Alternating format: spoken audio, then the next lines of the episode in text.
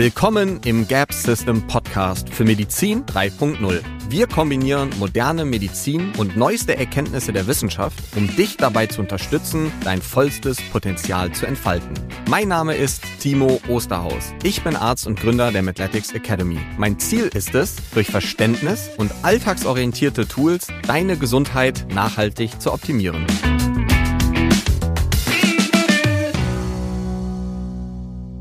Hi und herzlich willkommen zu einer neuen Folge im Create Your Best Self im CYBS Podcast. Wir haben uns wieder viele Gedanken darüber gemacht, aber vor allem sind wir wieder in die Interaktion mit euch getreten und eines der größten Ziele für mich für 2024 ist, den Podcast auf ein größeres, professionelleres, aber vor allen Dingen regelmäßiges Level zu bringen. Und deswegen wird ab heute das ist ein Versprechen von mir, was ihr bekommt, um mir selber auch nochmal ein bisschen Druck zu machen, auf wöchentlicher Basis den CYBS, den Create Your Best Self Podcast mit allen möglichen Facetten, wie ihr das gewohnt seid. Wir werden versuchen, so gut es geht, so schnell wie es geht, mit den Transkripten für die Premium-Mitgliedschaften und Co. auch hinterherzukommen. Wir brauchen aber auch da immer noch Unterstützung. Wir haben aber von einem unserer Premium-Mitglieder eine super geniale Frage bekommen und auf diese Frage möchte ich in diesem Podcast mal ganz detailliert eingehen. Und deswegen wundere dich nicht, wenn ich immer wieder zwischendurch nach links schaue und dann wieder zur Kamera schaue. Ich ähm, habe super viele Notizen. Wir haben mit dem ganzen Team bestimmt 30 Stunden Research gemacht, um uns das Thema Schilddrüse, die Diagnostik, die Nährstoffe, was kann ich alles machen außerhalb von Medikamenten und Co. nochmal ganz im Detail anzuschauen, wie man vorgeht, welche Dinge relevant sind. Aber ich starte mal mit der AMA-Frage. Und zwar ging es ums Thema Schilddrüse optimieren. Welche Werte sollten auf jeden Fall gemessen werden? Darüber sprechen wir also. Welche Werte sind da eigentlich realistisch bzw. relevant und gut? Wir haben uns sogar angeschaut, was sagen denn die aktuellen Leitlinien dazu? Die Referenzwerte ändern sich ja auch und ich habe ja, oder du hast ja auch schon häufig betont, dass diese nicht den Optimalwerten entsprechen. Wir sprechen auch über den Unterschied zwischen Referenz- und Optimalwerten explizit, was das Thema Schilddrüsenwerte angeht. Wie kann man aber die Schilddrüse auch verbessern, auch durch Lifestyle, Supplemente, Nährstoffe und Co. Wie sieht die Datenlage zur Ashwagandha aus? Dazu habe ich schon ein großes YouTube-Video gemacht, aber auch da können wir sehr gerne nochmal ins Detail gehen. Gerne auch mit dem Einblick in Praxiserfahrung. Das ist etwas, ich werde versuchen, in dem Podcast immer wieder zu unterscheiden zwischen der aktuellen Wissenschaft, den Leitlinien und auch unserer praktischen Erfahrung aus der Praxis. So schwierig da überhaupt einen Hausarzt zu finden und so weiter und so fort. Also ganz wichtig ähm, für mich vorab ist, dass wir versuchen werden, in diesem Podcast zu unterscheiden, was ist Evidenz, was sind die Leitlinien, was ist meiner Ansicht nach vielleicht auch sinnvoll an den Leitlinien oder nicht, was sagen die Referenzbereiche, was sagen unsere Praxiserfahrungen, so dass du am Ende wirklich einen Leitfaden hast, an dem du dich entlanghangeln kannst, wenn es um das Thema Schilddrüse geht. Und deswegen lass uns doch nochmal ganz am Anfang anfangen was ist denn eigentlich die Schilddrüse? Wie funktioniert das Ganze? Die Schilddrüse ist wahrscheinlich eines der Organe, und da schauen wir uns nachher auch nochmal eine Umfrage zu an, wo die meisten Menschen eigentlich gar nicht wissen, was dieses Organ im Detail macht. Und die Schilddrüse ist eines der wichtigsten Hormonsysteme in unserem menschlichen Körper, die über verschiedene Stoffwechselwege langfristig das Gewicht, unseren Mut, auch das Thema Kälteregulation zum Beispiel steuert aber auch Einflüsse auf die Verdauung hat. Das heißt, wir haben unglaublich viele verschiedene Facetten, wo die Schilddrüse drauf eingreift. Es gibt ehrlicherweise kaum eine Zelle in unserem menschlichen Körper, die keine Rezeptoren für die Schilddrüse hat. Das heißt, die Schilddrüse hat eigentlich mit ihren beiden primären freien Endhormonen, dem FT3 und dem FT4, kommen wir gleich noch drauf, einen Einfluss auf fast jede Zelle des menschlichen Körpers. Und deswegen spielt die Schilddrüse und auch die Endorgane beziehungsweise die Hormone der Schilddrüse spielen in jeder Lebensdekade beziehungsweise in jedem Lebensalter und in jedem Lebensabschnitt eine entscheidende Rolle. Egal, ob das in der Schwangerschaft ist, ob das im Kindesalter ist, ob das im jugendlichen Alter ist oder ob das auch im hohen Alter ist. Die Schilddrüse wird nie unrelevant sie macht so verschiedene Phasen durch, wo sie in verschiedenen Elementen relevanter wird und dann mal ein bisschen weniger abnimmt, aber dafür nimmt dann die Relevanz in einem anderen Bereich zu. Und die Schilddrüse ist etwas, wo tatsächlich sehr, sehr, sehr wenig hingeschaut wird.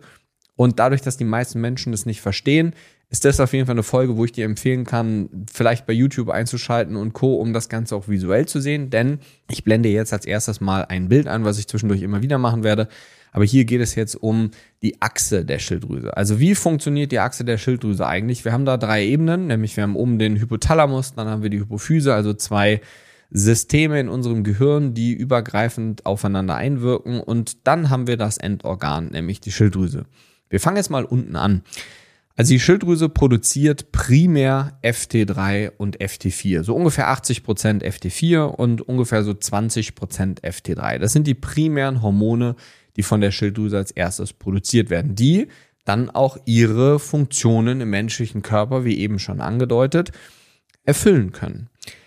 FT4 ist das Unaktive und FT3 ist das Aktive. Das heißt, der große Teil der Funktionalität der Schilddrüse, die du spürst auch, wenn dir warm wird, wenn dein Stoffwechsel hochgeht, wenn das Thema Gewichtsabnahme und auch deine Leistung und Co. langfristig eine Rolle spielt, dann ist das in aller Regel FT3, was du spürst. Das heißt, wir haben 20% FT3, was nur produziert wird. Das heißt, wir brauchen auch eine Art Umwandlung, wie FT4 in FT3 letzten Endes umgewandelt wird. Und die Zahl, die bei dem Hormon letzten Endes hinten dran ist, repräsentiert immer wie viele Jodatome. Warum das relevant ist, kommen wir am Ende nochmal drauf wie viele Jodatome an diesem Molekül gebunden sind. Beim FT4 sind es also vier, beim FT3 sind es also drei. Und wir haben dann sogenannte Deiodinasen in unserem Körper. Das sind Enzyme, die jetzt von dem FT4 ein Jod abschneiden. Das sind in dem Fall die D1 und die D2 und die daraus FT3 machen. So, das heißt, wir können auf der einen Seite direkt FT3 produzieren über die Schilddrüse, primär im menschlichen Körper, am Endorgan selber, aber auch an verschiedenen anderen Elementen wie der Leber und Co. können wir FT4 in FT3 umwandeln. Und das ist super. Das Problem ist, dass diese Deodinasen selenabhängig sind. Das heißt, wir brauchen auf jeden Fall Selen, um FT4 in FT3 umwandeln zu können. Warum das relevant ist, kommen wir auch später noch dazu, wenn wir uns mal die Analysen anschauen, wo wir überhaupt Selen aufnehmen heutzutage. Und dann haben wir noch ein weiteres Molekül, was aus dem FT4 entstehen kann. Und das ist tatsächlich, deswegen hier auch rot, eines, was sehr, sehr, sehr selten gemessen wird, was die meisten auch nicht kennen. Und das ist das reverse T3. Das sieht genauso aus wie das FT3. Das ist einfach nur spiegelverkehrt. Und das wird letzten Endes gebaut, nicht aus der Deodinase 1 oder 2, sondern aus der D3, also der Deodinase 3. Da wird also ein anderes Jodatom abgespalten, als es eigentlich der Fall wäre, wenn wir das in FT3 umwandeln. Du kannst dir das so vorstellen, FT3 sieht so aus und RT3 sieht so aus. Die sind spiegelverkehrt. Man kann die aber nicht genau übereinander legen. Das funktioniert halt nicht. So wie deine linke und rechte Hand. Das habe ich gerade versucht im Video zu zeigen. Und das Gute daran ist, dass RT3 auch eine Funktion hat in unserem Körper. Das ist einfach nicht nur so ein Beiabfallstoff, der anfällt, sondern RT3 ist so ein bisschen wie der Ausschalter. Weil jedes dieser Hormone wirkt nicht über sich selber, sondern diese Hormone docken an unseren Rezeptoren, also an den Schilddrüsenrezeptoren an und führen dadurch entweder eine kurzfristige Reaktion oder eine langfristige, die sich auf Genebene letzten Endes äußert, aus. Und dieses RT3, das bindet an den Rezeptor von dem FT3, wo also eigentlich das aktive Schilddrüsenhormon dran binden würde und passt da auch perfekt rein, aber das aktiviert diesen Rezeptor nicht. Das heißt, das ist wie ein Ausschalter in unserem System. Du kannst dir also vorstellen, wenn der Körper von jetzt auf gleich möchte, dass die Schilddrüsenhormone nicht mehr wirken, dann kann er ja schlecht einfach sagen, okay, ich produziere jetzt keine Schilddrüsenhormone mehr. Also das macht der Körper oder die Schilddrüse dann auch. Aber das dauert ja, weil im menschlichen Körper, im Blut sind ja noch genügend Schilddrüsenhormone gebunden bzw. gelöst, die dann an die Rezeptoren nach wie vor binden können.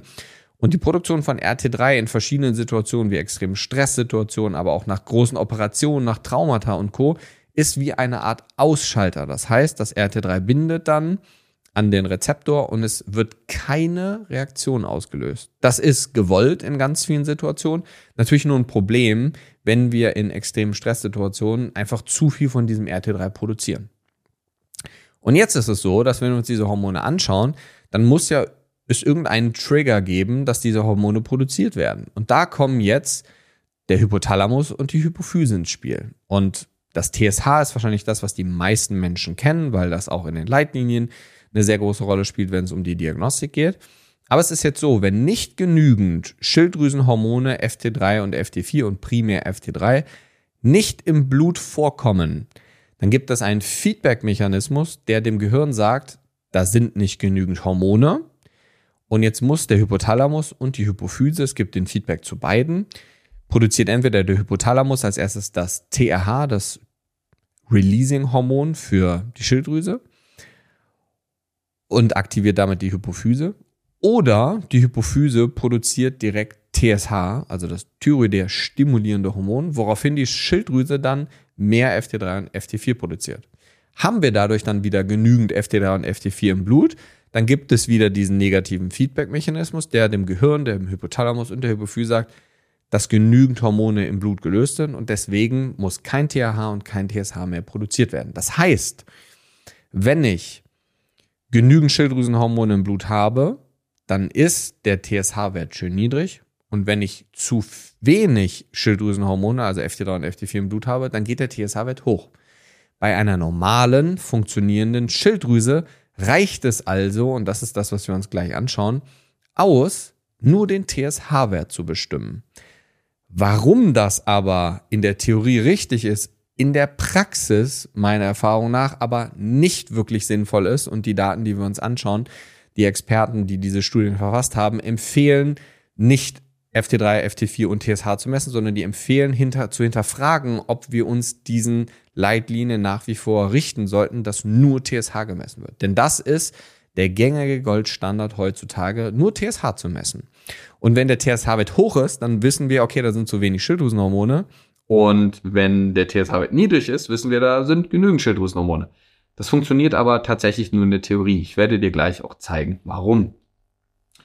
Und jetzt ist es so, dass es für den Kontext gibt es eben unterschiedliche Situationen, wo die Schilddrüse mal viele Hormone produzieren soll und mal wenig produzieren soll. Das heißt, wir haben ja, wie eben schon gesagt, Stresssituationen, wir haben Situationen, in denen verdauen wir gerade, wir haben Traumata, wir haben ganz, ganz viele Situationen, wie zum Beispiel auch eine akute Erkältung, wo die Schilddrüse eine Anpassung letzten Endes vornehmen muss, um mehr oder weniger Hormone zu produzieren. Das heißt, wir befinden uns selten in so einem Steady State, sondern wir haben eine zirkadiane Rhythmik und auch eine Rhythmik der Ausschüttung der Hormone, die letzten Endes an den Kontext, also an die Situation, in der wir uns befinden, angepasst sind.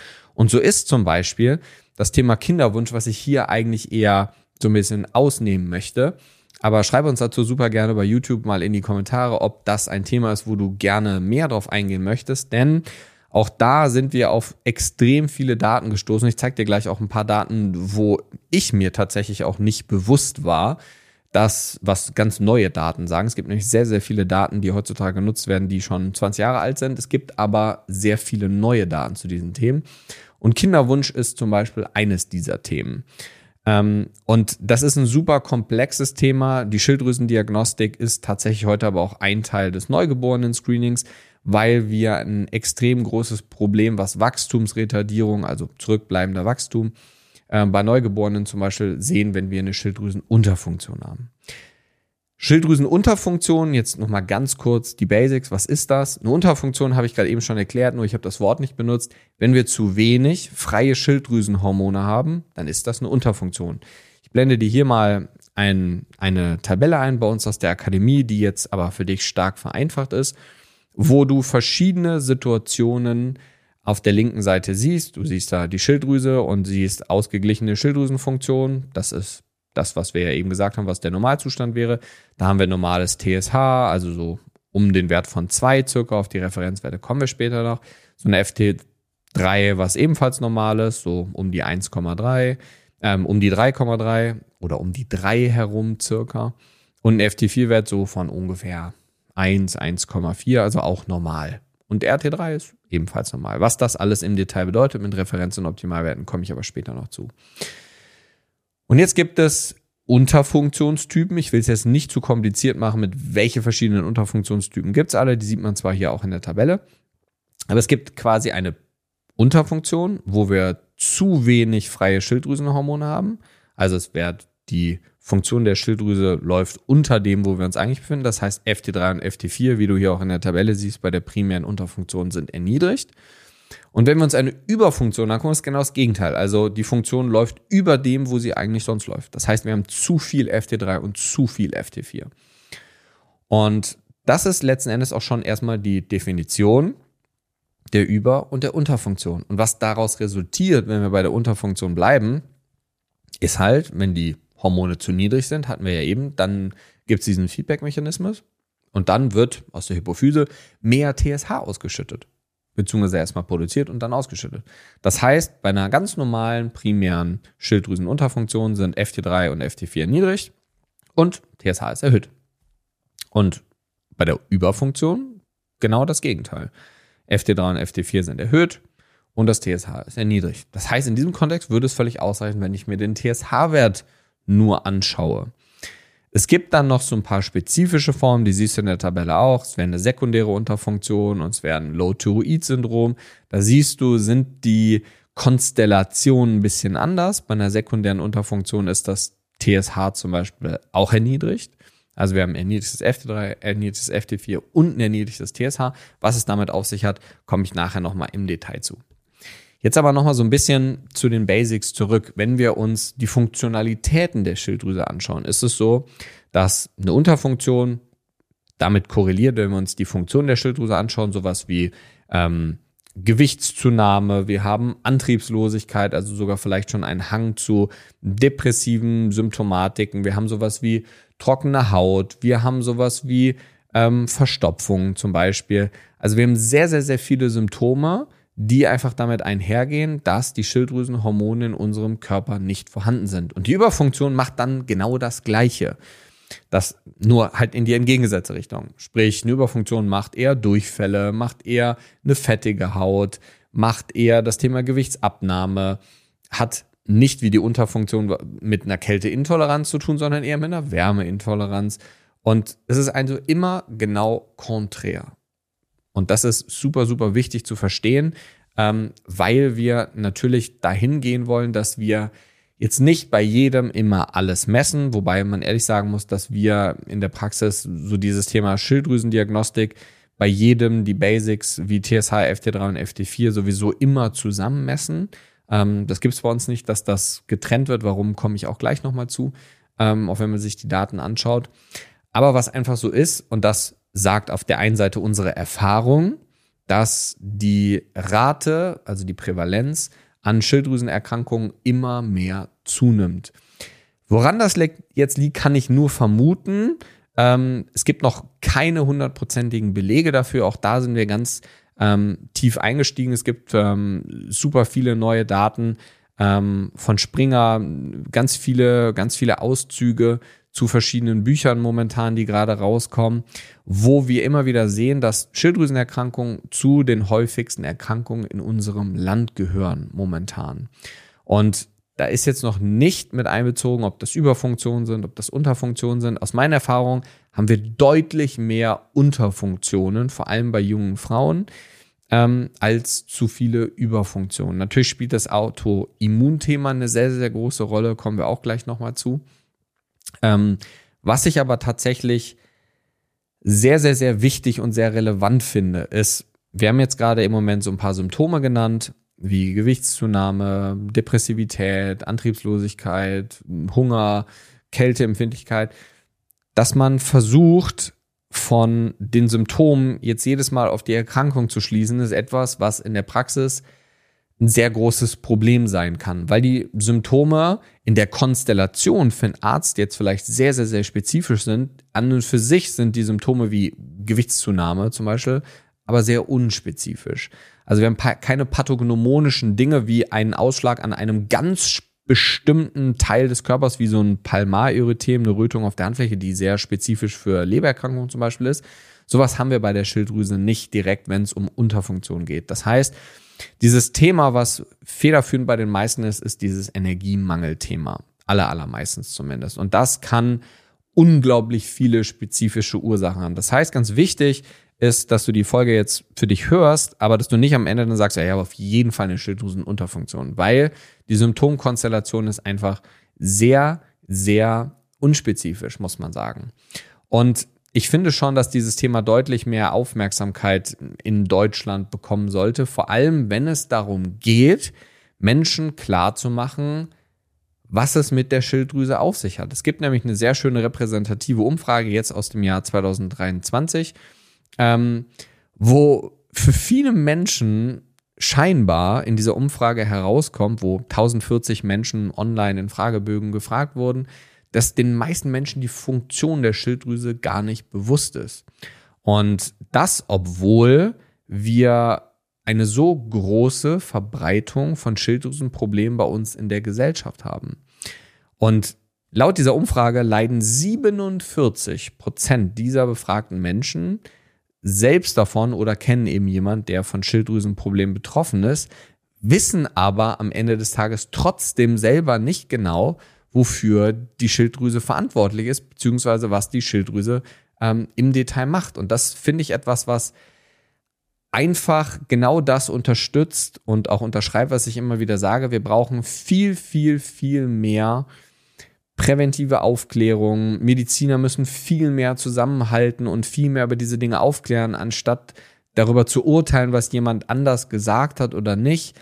Ähm, ich war gerade eben auch in einem, in einem anderen Interview, wo es um Cholesterin und Co. ging und ähm, da hieß es dann auch, dass ein anderer Mediziner gesagt hat, dass Triglyceride als Wert super relevant und ich habe gesagt, ja, vielleicht ist es seine Erfahrung, die Wissenschaft zeigt das jetzt nicht, ApoB ist da federführend, aber wir müssen einfach uns um die Dinge kümmern, die weit verbreitet sind und das vor allem gemeinsam als Team. Das ist super wichtig und das zeigt diese, diese Umfrage zum Beispiel, finde ich auch sehr schön, dass wenn wir uns das Wissen zur Schilddrüse in Deutschland anschauen, ist es sehr verbreitet und in den Daten 47 Prozent leiden entweder selbst drunter oder kennen jemanden.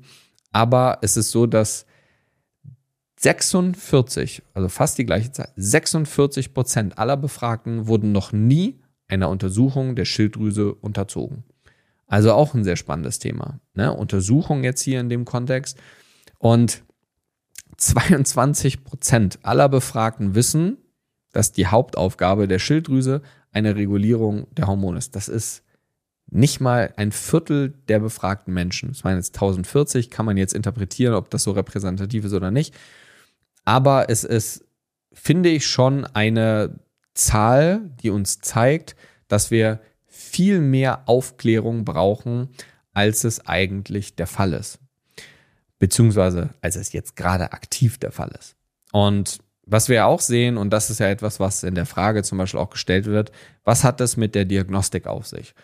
Und ich rede schon seit fünf Jahren darüber, dass man TSH, FT3 und FT4 messen soll und warum und welche Nährstoffe relevant sind.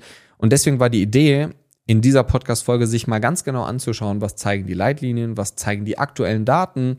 Denn es kann ja durchaus auch sein, dass ich Dinge aufgrund von meiner praktischen Erfahrung empfehle, die wir in der Praxis und viele führende Mediziner in diesem ganzheitlichen Sektor empfehlen, wir aber trotzdem eigentlich keine haltbaren Belege dafür haben, warum das so ist. Und ich bin ganz ehrlich, vor zehn Jahren oder vor, auch vor fünf Jahren hätte ich wahrscheinlich mich hingesetzt und gesagt, hey, wir, wir sagen trotzdem FT3, FT4 und TSH muss gemessen werden, weil unsere Erfahrung das zeigt, aber auch wir haben ja ein bestimmten Pool, eine bestimmte Blase an Menschen und an Patienten. Und deswegen haben wir uns ganz neutral hingesetzt und versucht, uns erstmal die Leitlinien anzuschauen, zu schauen, was sagen denn die Studienergebnisse, die aktuellen, und was sagen die Praxiserfahrungen. Und dadurch oder daraus zu versuchen, eine Ableitung zu machen, was wir jetzt aufgrund von Wissenschaft und Erfahrungsschatz empfehlen würden. Und das ist genau das, was wir jetzt machen. Das heißt, wir sind in die Leitlinien eingestiegen und das, was einem als erstes mal auffällt, ist, dass es tatsächlich, wenn wir uns die Leitlinien so konform anschauen wollen, ähm, die findet man übrigens, wir packen die Links und sowas alles natürlich in das Transkript und unten mit rein. Ähm, aber unter der AWMF online kann man sich alle Leitlinien anschauen. Und wenn wir uns das Thema Schilddrüse anschauen, gibt es erstmal tatsächlich gar nicht so viele Leitlinien, sondern nämlich genau eine. Und das ist erhöhter TSH-Wert in der Hausarztpraxis. Es gibt dann natürlich ganz spezifische Leitlinien für spezifische Themen, aber jetzt keine, die uns hier jetzt sonderlich viel helfen. Und ich glaube, was da auch an der Stelle nochmal wichtig zu erwähnen ist, Leitlinie ist nicht gleich Leitlinie. Ähm, wir haben verschiedene Leitlinien. Wir haben S1-Leitlinien, wir haben S2-Leitlinien, die kann man dann auch nochmal spezifisch unterteilen. Wir haben S3-Leitlinien.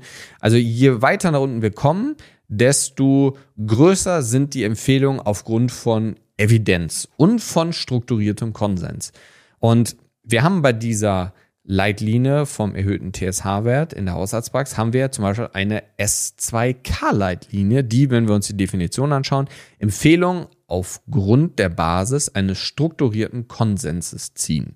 Das heißt, wir haben hier sowohl Evidenz drin, wir haben hier teilweise nicht Evidenz drin und das ist etwas, was auch sehr schnell auffällt, was aber erstmal gar nicht negativ zu bewerten ist, sondern wir haben eine Leitlinie und Leitlinien versuchen immer das größte Wohl für, ich sag jetzt mal, die Menschheit, für alle Patienten herauszuziehen, aufgrund all den Dingen, die wir aus Daten wissen. Das heißt, Leitlinien sind super relevant und wichtig.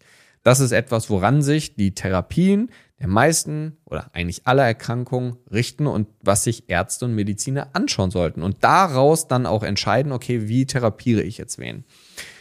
Das Problem ist natürlich, dass sich Leitlinien oft nicht weiterentwickeln oder oft auch nicht alle Blickwinkel in diese Leitlinie mit eingehen. Viele Dinge neu sind, gemessen werden, aber dann nicht in der Leitlinie drin sind, wie bei Lipoprotein klein a, bei kardiovaskulären Dingen, ApoB zum Beispiel. ApoB ist ein sehr schönes Beispiel, weil das ist in den, in den US- ähm, Leitlinien für das kardiovaskuläre Thema zum Beispiel mit drin, in Deutschland nicht. So, und das ist wenn wir uns die kardiovaskulären Leitlinien anschauen, für das Verhältnis von Triglyceriden zur HDL zum Beispiel, um Insulinsensitivität und solche Dinge ähm, zu messen, beziehungsweise einfach messbar zu machen, dann war das bis vor ein paar Jahren in den USA zum Beispiel noch in den Leitlinien drin, ist es jetzt aber nicht mehr. Das heißt, Leitlinien verändern sich über die Zeit und so sollte das ja auch sein. Und wenn wir jetzt hereinschauen in diese Leitlinien, dann ist hier, wie der Name ja auch schon sagt, Primär geht es um einen erhöhten TSH-Wert, was ja definitionsgemäß dann gerade eben, wie ich schon angedeutet habe, mit einer Schilddrüsenunterfunktion einhergeht. Kompliziert wird es erst, wenn der TSH-Wert erniedrigt ist. Bei einem erhöhten TSH-Wert ist es eigentlich recht eindeutig und klar, dass wir uns bei einer Schilddrüsenunterfunktion befinden. Allerdings ist jetzt natürlich die Frage, was ist erhöht? Denn das würde wahrscheinlich jeder wieder so ein bisschen unterschiedlich identifizieren und deswegen fängt diese Leitlinie damit an, in Abhängigkeit vom Alter die TSH-Werte unterschiedlich als erhöht zu interpretieren. Das heißt, in einem Alter von 18 bis 70 Jahren sind Werte von über 4 zum Beispiel als erhöht zu werten, in einem Alter von über 80 aber erst ab über 6 als erhöht zu werten. Und das ist total gängig, dass wir in der Medizin uns nach dem Alter richten, dass wir uns nach dem Körpergewicht richten, bei verschiedenen Dingen nach dem Geschlecht richten. Und Deswegen ist das gar nichts Unnatürliches. Ob diese Referenzbereiche jetzt so sinnvoll sind für den allgemeinen Verbrauch, laut Leitlinie schon. Für das Individuum am Ende des Tages würde ich jetzt aus Erfahrungswerten was anderes sagen. Das, da komme ich aber gleich nochmal zu.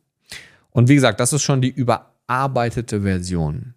Das heißt, TSH-Screening ist halt eine Blutuntersuchung, ähm, die man machen würde. Aber auch da gibt es eine Empfehlung, wann TSH gemessen werden soll. Und die besagt zum Beispiel, ein TSH-Screening bei asymptomatischen Erwachsenen sollte nicht erfolgen. Da ist jetzt wieder die Frage, okay, was ist asymptomatisch? Dem würde ich zum Beispiel widersprechen. Das ist jetzt aber wieder Erfahrung, die ich habe. Das heißt, wenn wir eine präventivmedizinische Untersuchung machen würden, dann würde bei uns und bei sehr vielen funktionellen Medizinern das Thema Schilddrüse dazugehören. Denn wir können jetzt natürlich nicht bei jedem Menschen, der asymptomatisch ist, alle Schilddrüsenhormone und alle anderen Blutwerte messen. Das ist natürlich klar, ist auch ein Kostenpunkt. Ähm, aber auch da, gibt es wieder Daten zu? Schöne, große, neue, oder was heißt neu, aber große Cochrane-Analyse, die am Ende die Aussage trifft, dass präventivmedizinische Blutdiagnostik zum Beispiel nicht sinnvoll ist. Wenn man dann aber in diese Daten mal reinschaut, dann werden da auch Blutwerte gemessen, die sehr, sehr, sehr basic sind. Und dann würde ich das unterschreiben. TSH ist da bei den meisten Untersuchungen zum Beispiel nicht dabei. Ich würde aus meiner Erfahrung her, auch wenn die Leitlinie etwas das jetzt hier sagt, dass das bei asymptomatischen Erwachsenen nicht ist. Wenn jemand präventivmedizinisch arbeiten möchte, dann würde ich das schon für sehr sinnvoll erachten, aber natürlich nicht bei jedem jetzt einfach den TSH-Wert zu messen. Ähm, und was die Leitlinie auch sagt, bei Punkt B an der Stelle, bei 4.2.1b, ein routinemäßiges TSH-Screening bei Frauen mit Kinderwunsch oder Schwangerschaft ohne bekannte Schilddrüsenerkrankung sollte ebenfalls nicht erfolgen. Und dem würde ich zum Beispiel widersprechen. Ähm, nicht, weil ich jetzt sage, ich bin allwissend oder klüger, sondern aus meiner Erfahrung her, versteht mich jetzt nicht falsch, aber wenn ich mich in die Situation begebe, ein Kind zu bekommen, dann möchte ich doch alles so optimal gestalten, wie es geht. Nicht nur für mich, sondern auch für mein Kind. Und da wäre das Thema Blutdiagnostik, gerade Schilddrüsendiagnostik, weil das in der Schwangerschaft eine so essentielle Rolle spielt und das zeigen eben auch nicht nur die neuen, sondern auch die alten Daten, würde ich aus meiner Erfahrung her und wenn meine Frau schwanger wäre, auf jeden Fall den TSH-Wert und auch FT3 und FT4 messen, um im Worst Case Anpassungen machen zu können. Weil die Frage ist ja auch, also wie lange habe ich schon ein Symptom und habe mich daran gewöhnt? Aber es ist jetzt individuell betrachtet. Die Leitlinie macht keine individuellen Betrachtungen, sondern bezieht sich auf die Allgemeinbevölkerung. Deswegen gibt es auch Referenzbereiche für die Allgemeinbevölkerung, um auszusagen, wie viele Menschen prozentual ein Problem haben und Co. Sehr sinnvoll, für das Individuum überhaupt nicht sinnvoll. Und das ist meiner Ansicht nach hier genau das Gleiche. Die Frage ist, worum geht's? In der Hausarztpraxis, wo man keine Zeit hat. Okay, wieder ein anderer Kontext, den ich hier habe, als wenn ich jetzt präventiv medizinisch mit jemandem arbeite. Ich würde das sogar noch einen Schritt weiter treiben und würde mich sogar hinsetzen und sagen, TSH-Screening rein aus TSH-Sicht würde meiner Ansicht nach so oder so keinen Sinn ergeben. Ähm, wenn ich mir das in der Leitlinie anschaue, also die Bestimmung von freien Hormonen, ähm, das ist 5.4.1 in dem Kontext hier, ähm, zur weiteren Abklärung einer Hypothyreose, also einer Schilddrüsenunterfunktion, sollte zunächst einmalig das FT4 bestimmt werden. Und da sieht man jetzt, das ist zum Beispiel ein sehr schöner Punkt, aber zur weiteren Abklärung einer Hypothyreose. Das heißt, die, die Diagnose der Hypothyreose, also der Schilddrüsenunterfunktion durch das erhöhte TSH, wird dem ja vorausgesetzt. Ich würde beim ersten Mal das schon messen, aber das ist wie gesagt ein Erfahrungswert, den ich habe. Und ich denke gerade die Diagnostik von Schilddrüsen ähm, Problematiken, ob Über- oder Unterfunktion, muss sich definitiv drastisch ändern langfristig. Denn wir haben das in der Tabelle, die ich hier nochmal ganz kurz einblende, eben auch gesehen. Wenn wir eine sekundäre Schilddrüsenunterfunktion haben, habe ich ein normales TSH. Ich habe aber trotzdem eine Unterfunktion, denn das niedrige TSH ist die Ursache für die niedrigen Schilddrüsenhormone. Warum das so ist, sehr komplex, kann bei Sexualhormonproblemen, bei jüngeren Frauen zum Beispiel vorkommen. Das heißt, ich habe ein Problem mit den Sexualhormonen und dadurch, dass auch die Sexualhormone durch den primären Trigger, also LH, FSH und Co. auch aus der Hypophyse stammen, kann es durchaus sein, dass diese sekundäre Unterfunktion sich auch auf die Schilddrüse auswirkt und dass auch die Sexualhormonachse nicht besser wird, wenn die Schilddrüse nicht besser wird. Das heißt, wenn ich nur das TSH messe, dann identifiziere ich diese Probleme gar nicht. Weil wenn ich nur TSH messe, dann bedeutet das ja, ich finde die niedrigen Schilddrüsenhormone FT3 und FT4 finde ich gar nicht, wie man in der Tabelle sieht. Und das ist leider etwas, was oft nicht gemacht wird. Und das ist einfach etwas, was ich sehr, sehr, sehr schwierig finde. Und ich habe hier nochmal einen kleinen Ausschnitt, ähm, wo man in der Leitlinie auch sieht, in Abhängigkeit von FT4-Bestimmungsmethoden existiert eine hohe Variabilität der gemessenen Werte, was ich definitiv unterschreibe. Das heißt, wir sehen bei verschiedenen Messungen stark schwankende Werte, weswegen ich es zum Beispiel auch als durchaus wichtig erachte, Schilddrüsenhormone nur morgens zu messen und nicht mittags, nachmittags oder abends. Klar, in einem akuten Setting ist das was anderes, aber wenn ich eine vernünftige Aussage über diese Werte haben möchte, dann brauche ich diese Werte morgens, denn die sind morgens deutlich höher und natürlicher, als sie im Laufe des Tages sind so wie das auch bei verschiedenen anderen Hormonen wie einer Blutmessung von Cortisol oder anderen Dingen Sinn ergeben würde, vor allen Dingen bei Hormonen. Und was man ja auch sieht, dass bei einem TSH-Wert über dem jeweiligen altersspezifischen Referenzwert mit einem FT4 unterhalb diesem Referenzwert die Diagnose einer manifesten Hypothyreose ähm, gestellt werden kann. Das ist dann das, was wir ja eben auch schon hatten. Niedrige Werte mit erhöhtem TSH, also niedriges FT4, FT3 mit erhöhtem TSH ist halt die Diagnose einer Schilddrüsenunterfunktion. Und das ist das, was theoretisch ja auch dem gängigen Standard entspricht. Was aber hier halt gemacht wird, ist, dass gesagt wird, und ich zeige euch gleich nochmal den ganz genauen Ablauf oder das diagnostische Vorgehen, dass FT3 nicht bestimmt wird. Und man muss ganz ehrlicherweise sagen, und diese Leitlinie setzt ja den erhöhten TSH-Wert voraus. Ja, also wir starten ja schon bei einem erhöhten TSH-Wert, was dann gemacht wird in der Leitlinie. Ähm, das heißt dann noch, wenn ich einen erhöhten TSH und ein erhöhtes, niedriges FT4 habe, dann noch FT3 zu messen, ist jetzt sicher nicht zwangsläufig notwendig, wäre schöner, absolut, vor allem für den Verlauf, um zu sehen, wie sich diese Dinge entwickeln. Und vor allen Dingen richtet sich das, diese Leitlinie, primär an die Diagnostik, an die Blutwerte. Ich möchte ja auch keine Blutwerte behandeln, sondern die Blutwerte, die Diagnostik nutzen, mit der Anamnese in einen Gesamtkontext bringen und dann daraufhin eine Therapieentscheidung treffen und auch schauen, wie sich Wohlbefinden, Symptome, aber auch die Werte in einem gewissen Konsens ändern mit dem Verlauf. Und ich kann nur eine Änderung feststellen, wenn ich einen Vorherwert gemessen habe. Und die Leitlinie sagt dazu, die Bestimmung des FT3-Werts bei erhöhtem TSH hat eben keinen Zusatznutzen. Die Bestimmung erfolgt im Kontext der weiterführenden Diagnostik bei erniedrigtem TSH-Werten, also bei einer Hyperthyreose. Und das ist zum Beispiel, finde ich, nicht richtig ähm, formuliert weil wir können eben auch erniedrigte TSH-Werte bei einer Hypothyreose haben. Und deswegen, wir reden über Hormone und Hormone immer in ein A, dann kommt B, dann kommt C, dann D, E, F und so. Das ist sehr, sehr, sehr schwierig, weil da wirken sich zyklusabhängige Dinge bei Frauen, da wirken sich alle möglichen Lifestyle- und Umweltfaktoren auf das Thema Hormone auf. Es ist sehr schwierig, einen Flowchart zu bauen, was immer nach A kommt. Genau B, dann genau C, dann genau D. So wie, das meiner Ansicht nach jetzt nicht komplett falsch ist, weil die sich vor allem auf eine Datenlage beziehen, auf die gehen wir auch nochmal ein. Ähm, es aber trotzdem so ist, dass erniedrigter TSH-Wert in der Schulmedizin sich eigentlich immer nur mit der Hyper, also der Überfunktion, der Hyperthyreose deckt. Und das ist meiner Ansicht nach falsch. Und da sagt die Erfahrung auch ganz klar, wenn ich es prozentual, was aber jetzt nur auf das Patientengut von mir bezogen ist oder von uns bezogen ist, einschätzen müsste, von 100 Prozent der Menschen, die mit Schilddrüsenproblematiken bei uns landen, sind bestimmt mindestens 50 Prozent eine sekundäre Schilddrüsenunterfunktion, die ich laut der Definition so überhaupt nicht greifen würde und auch nicht identifizieren würde, wenn ich nur den TSH-Wert messen würde.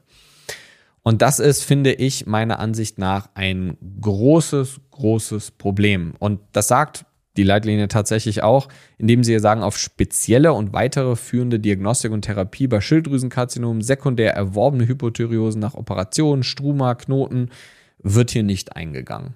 Es gibt aber auch keine Leitlinie, wo dann darauf eingegangen wird, weil in der Schulmedizin würde jetzt halt in der Hausarztpraxis dann zum Endokrinologen weitergeleitet werden. Und wenn wir uns diesen kompletten diagnostischen Verlauf mal anschauen, und das siehst du jetzt hier ähm, in der Abbildung, wie gesagt, wichtig ist, der erhöhte TSH-Wert wird hier vorausgesetzt. Wenn wir einen erhöhten TSH-Wert haben und wir schauen uns die Anamnese an und die ist dann unauffällig, dann kann man den TSH-Wert später nochmal nachmessen. Ähm, und wenn der TSH-Wert dann immer noch erhöht ist, dann kann man wieder den TSH-Wert nochmal nachmessen. Und wenn er dann irgendwann wieder erniedrigt ist, also unterhalb von 4 ist, dann brauchst du keine weitere Diagnostik. Was auch bedeuten würde, dass die ersten drei TSH-Messungen entweder fehlerhaft wären, was tatsächlich sehr häufig der Fall ist, habe ich auch Daten zugefunden, kann ich euch gleich mal zeigen. Und ähm, es aber auch so ist, dass wir natürlich Schwankungen haben aufgrund von bestimmten Lebensabschnitten, bestimmten Lebensphasen, bestimmten Dingen, die in diesen Lebensabschnitten bei den Menschen letzten Endes zustande gekommen sind. Wenn wir uns das aber anschauen und wir haben einen erhöhten TSH-Wert und wir haben eine Anamnese, dann folgen wir der anderen Seite und dann würde in diesem Kontext FT4 gemessen werden. Und jetzt gibt es ja drei Möglichkeiten. Entweder FT4 ist erhöht, FT4 ist normal oder FT4 ist erniedrigt. Wir gehen jetzt erstmal mit dem einfachen Wert, nämlich wenn der TSH-Wert erhöht ist und der FT4-Wert ist erniedrigt, dann habe ich eine primäre manifeste Schilddrüsenunterfunktion, also den mittleren Pfad hier eine Hypothyreose. Ist der FT4-Wert erhöht, also zusammengefasst, ich habe einen erhöhten TSH-Wert und einen erhöhten FT4-Wert. Dann habe ich laut deren Leitlinie jetzt hier. Entweder sekundäre Ursachen muss weiter überweisen, weil könnte jetzt sein, dass ich auch eine Überfunktion habe. Und damit bin ich in einem komplett anderen Behandlungsspektrum und sowieso in einem komplett anderen Krankheitsbild. Kompliziert wird es eigentlich dann erst, wenn der FT4-Wert normal ist. Also TSH ist erhöht, FT4 ist aber normal, was ja eigentlich nicht in die Definition einer Unterfunktion jetzt irgendwie reinpassen würde. Und es gibt dann so einen Spezialfall, was eine latente Hypothyreose ist. Das heißt, die freien Werte sind gut, normal, aber der TSH-Wert ist erhöht. Auch das wäre was, was ich nicht sehen würde, wenn ich nur den TSH-Wert messen würde. Was aber die Leitlinie ja auch nicht empfiehlt, was aber trotzdem sehr viele machen tatsächlich. Und in dem Fall wäre eigentlich die Empfehlung jetzt Antikörper wie TPO und Co. zu bestimmen, um zu schauen, ob man Hashimoto zum Beispiel hat. Auch da wäre dann Ultraschall natürlich sehr sinnvoll, kommen wir aber gleich noch zu. Und wenn die Antikörper negativ sind, also niedrig, das TPO jetzt zum Beispiel, und damit Hashimoto eigentlich ausgeschlossen ist, ich sage bewusst eigentlich, weil wir uns auch gerade in einer Phase befinden können, wo Autoimmunerkrankung ruhig ist, wir aber auch aktive Phasen haben könnten. Das heißt, rein theoretisch gesehen könnte es auch sein, dass wir schon Hashimoto haben, aber gerade eine sehr stille Phase und die Autoantikörper deswegen niedrig sind. Ist sehr, sehr, sehr, sehr, müsste man genau diesen Zeitpunkt treffen. Das ist sehr selten, aber theoretisch passieren könnte es. Und dann hätte ich trotzdem nach wie vor nur eine latente Hypothyreose, was bedeuten würde, hier könnten Hormone, also Thyroxin, auch darüber wird riesig viel diskutiert momentan, ob nicht die Kombinationsgabe von, ähm, von Thyroxin und Thybon sinnvoller wäre. Auch da haben wir viele wissenschaftliche Daten, teilweise eher ältere. Und dazu braucht es definitiv neuere Daten, komme ich aber gleich auch nochmal zu. Ähm, und wenn die Antikörper, das TPO zum Beispiel, positiv wären in dem Fall, dann hätten wir wahrscheinlich Hashimoto. Man muss aber sagen, ich kann auch Hashimoto haben in den anderen Konstellationen. Also ich könnte auch Hashimoto mit einem erhöhten FT4 und auch mit einem erniedrigten FT4 haben, was jetzt hier nicht aufgeführt ist, aber theoretisch wäre das auch möglich, weil es handelt sich um eine Autoimmunerkrankung und die kommt in Schüben und in Phasen. Also nicht immer, aber in den allermeisten Fällen, vor allem abhängig davon, wann ich die Autoimmunerkrankung diagnostiziere. Ist die schon, ist die noch recht am Anfang, ist die schon sehr weit fortgeschritten? Ähm, und da kann es eben zu Schüben kommen und das kann ein Problem sein. Das heißt, Erfahrung nach würde ich auf jeden Fall FT3 hinzuführen. Ähm, aber das ist, wie gesagt, für den reinen erhöhten TSH-Wert ist das das, was die Leitlinie so vorschreibt. Und gerade in diesem Kontext würde halt, wie gesagt, das ist auch das, was die Leitlinie empfiehlt, ähm, die TPO, also Thyroperoxidase Antikörper zu bestimmen für die Diagnostik der Hashimoto. Ähm, aber die empfehlen dann zum Beispiel auch keine wiederholte Messung, was für den Verlauf, gerade wenn es um Ernährungsanpassungen und so geht, schon eine sehr sinnvolle Sache ist. Ähm, die würden jetzt hier aber den Verlauf in der Hausarztpraxis nicht mit einbeziehen aufgrund von der TPO-Messung ähm, oder Antikörpermessung, aufgrund dessen, dass das keine Veränderungen für die Behandlung ergeben würde. Aber würde es natürlich für Ernährungsanpassungen und Lifestyle-Anpassungen würde das es natürlich sehr wohl tun rein auf das Medikament Thyroxin bezogen, würde das keinen Unterschied machen. Oder wahrscheinlich keinen Unterschied machen, weil man sich da eben nach den Hormonwerten und dem TSH-Wert richten würde. Und ja, das ist, wenn es so ums Thema Diagnostik geht, erstmal das, was in der Leitlinie empfohlen wird. Ähm, wir gucken uns gleich mal an, wie das aktuelle Daten machen oder moderne Daten. Man muss aber ganz klar sagen, Leitlinien sind nach dem besten Gewissen geschrieben, was wir an Daten haben und wir haben einfach nicht sehr viele Daten. Das muss man ganz ehrlicherweise gestehen. Und ich würde es mir anders wünschen und viele würden es sich wahrscheinlich anders wünschen, aber wir haben noch nicht die Menge an Daten, die dafür notwendig wäre, um die Leitlinie zu ändern. Denn ihr müsst euch, es gibt einen ganz großen Unterschied zwischen, ich schaue mir einen Mechanismus im menschlichen Körper an und ich gucke mir ein Outcome an im menschlichen Körper. So schaue ich mir den Mechanismus von Insulin zum Beispiel an, dann sehe ich, Insulin erniedrigt den Blutzucker, sorgt dafür, dass der Zucker in die Zellen geht, aber Insulin hemmt zum Beispiel auch ähm, den Abbau von Fett, so dass die Lipolyse, wenn das Insulin hoch ist, vom Mechanismus her nicht richtig funktionieren kann. Wenn wir uns aber Outcome-Studien anschauen über Fettverlust und über das Thema Gewichtsmanagement, dann sehen wir, dass eine Low-Carb-Ernährung im Verhältnis zu einer High-Carb-Ernährung statistisch keinen signifikanten Vorteil hat. Das heißt, dieser Mechanismus, den wir sehen, sind oder den wir kennen aus der Biochemie, der ist dann in den wirklichen Daten in Menschen so nicht präsent. Und schaut man sich anderes Beispiel, auch Aspirin ist ein sehr gutes Beispiel dafür. Der Mechanismus, und das kennen die allermeisten, ist Blutverdünnung. Die meisten nehmen Aspirin, ob jetzt Babyaspirin, ganz niedrig Milligramm dosiert oder Menschen mit Herzproblemen, mit Herzklappen, mit Stents nehmen ihr Leben lang Aspirin, um das Blut zu verdünnen. Ist da noch, hat was mit Thrombozytenaggregation und so Co. zu tun, wir jetzt nicht ins Detail gehen. Aber es ist so, dass wenn wir uns die genauen biochemischen Mechanismen von Aspirin anschauen, dann ist es so, dass es auch einen Pathway gibt, also einen Wirkungsweg von Aspirin, der eher das Gegenteil macht. Also der eher zur Blutverklumpung führt.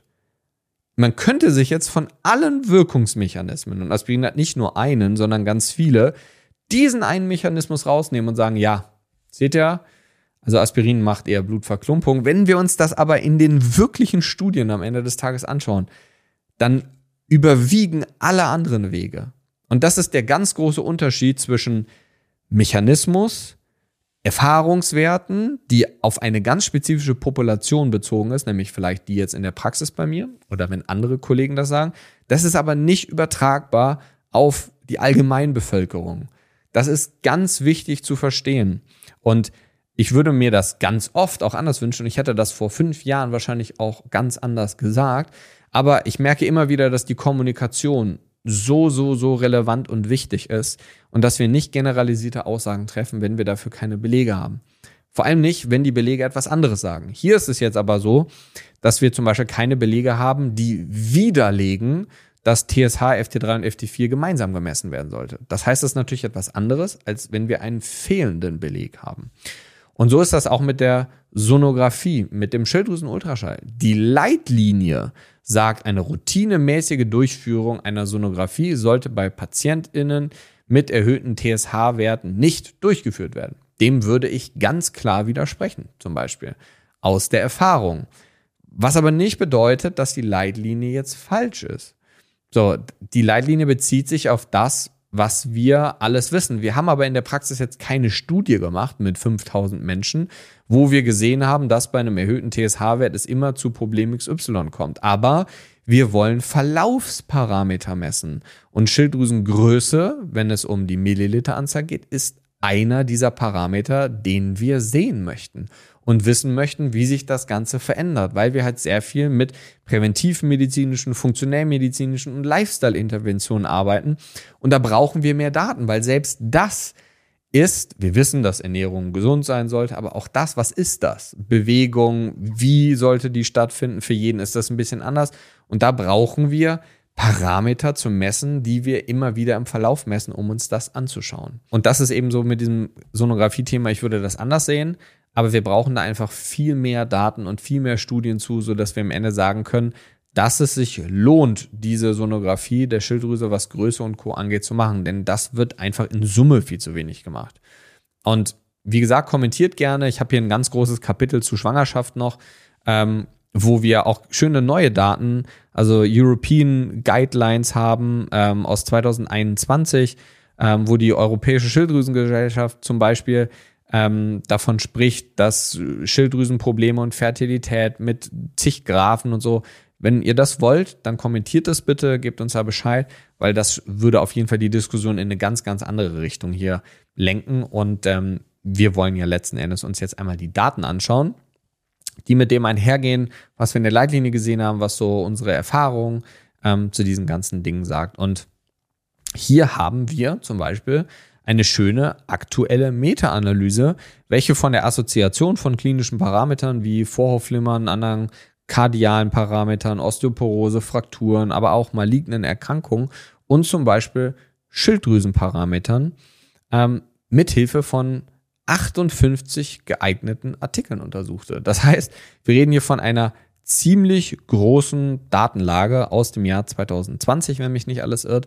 Und da ist es so, dass zum Beispiel die Klinik, also die Symptome, die wir in der Anamnese bei den Menschen sehen, nur in 23 Prozent, also weniger als ein Viertel, mit unserem vermeintlichen Goldstandard, den wir ja gerade momentan messen, nämlich dem TSH-Wert assoziiert waren. Ich wiederhole das nochmal, weil das so relevant und wichtig ist, was nämlich diese Goldstandardmessung aus den Leitlinien lediglich mit dem TSH auch in Frage stellt.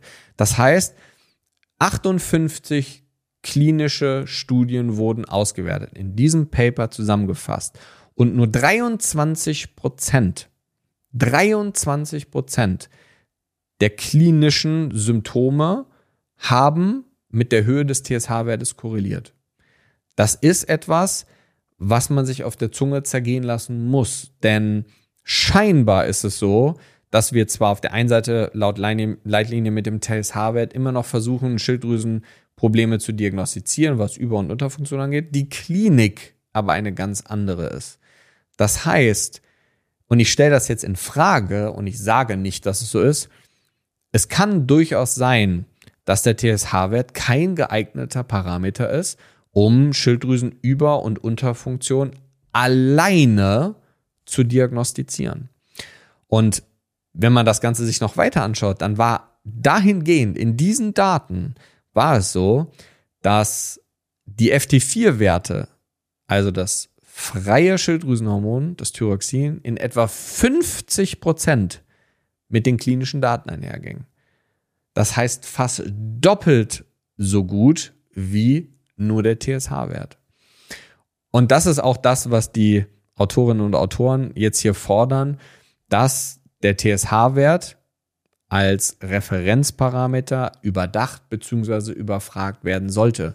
Und das ist eine ganz neue Datenlage, von der wir hier reden, von 2020 beziehungsweise ähm, das Ganze wurde dann auch nochmal in einem Springer-Artikel von 2021 aufgegriffen, wo die Autoren von dem Springer-Artikel sich das dann auch nochmal im Detail angeschaut haben. Und auch die betonen, dass eine Diagnostik nur mit TSH-Wert kritisch zu hinterfragen ist und dass eben eine Bestimmung der freien Schilddrüsenhormone Sinn ergeben könnte. Und das ist ja genau das, was nicht nur ich, sondern auch viele andere funktionellmedizinische Ärzte in den letzten Jahren versucht haben, immer wieder auf den Schirm zu bringen. Natürlich ist das auch eine finanzielle Thematik und Co. Aber es ist eben wichtig, dass wir uns das Thema Schilddrüse aus einer anderen, aus einer ganzheitlichen, aus einer größeren Perspektive anschauen. Und auch in diesem Artikel wurde schön auf die zirkadiane Schwankung eingegangen, ähm, aber auch eben auf laborbedingte Schwankungen, auf Begleiterkrankungen, die auch dazu führen können, dass diese unspezifischen TSH-Erhöhungen vorkommen können, die wir ja aber als Goldstandardmessung nehmen, wie zum Beispiel, ich zitiere hier aus der ähm, aus dem Paper, Adipositas, äh, Rekonvaleszenz nach schweren Allgemeinerkrankungen, also nach grippalen Infekten und Co. kann es sein, dass kompensatorisch der TSH-Wert zum Beispiel hochgeht. Ähm, ein, ein thyroidales Illness-Syndrom, ähm, partielle Schilddrüsenhormonresistenz. Das heißt, es gibt verschiedene Schilddrüsenerkrankungen, die ganz spezifisch und individuell und selten sind, wo die Schilddrüse nicht auf die Hormone letzten Endes reagieren kann und damit resistent ist, wie bei einer Insulinresistenz. Oder zum Beispiel auch bedingt ein unspezifisch erhöhter TSH-Wert durch verschiedene Medikamente, wie zum Beispiel als Beispiel genannt Amiodaron, ein Herzmedikament, oder auch Lithium, was oft auch in der Psychiatrie zum Beispiel eingesetzt wird. Also es ist eben nicht damit getan, sich nur hinzusetzen und zu sagen, okay, wir messen TSH, sondern dieses Thema wird von vielen, vielen, vielen Seiten mittlerweile kritisch hinterfragt.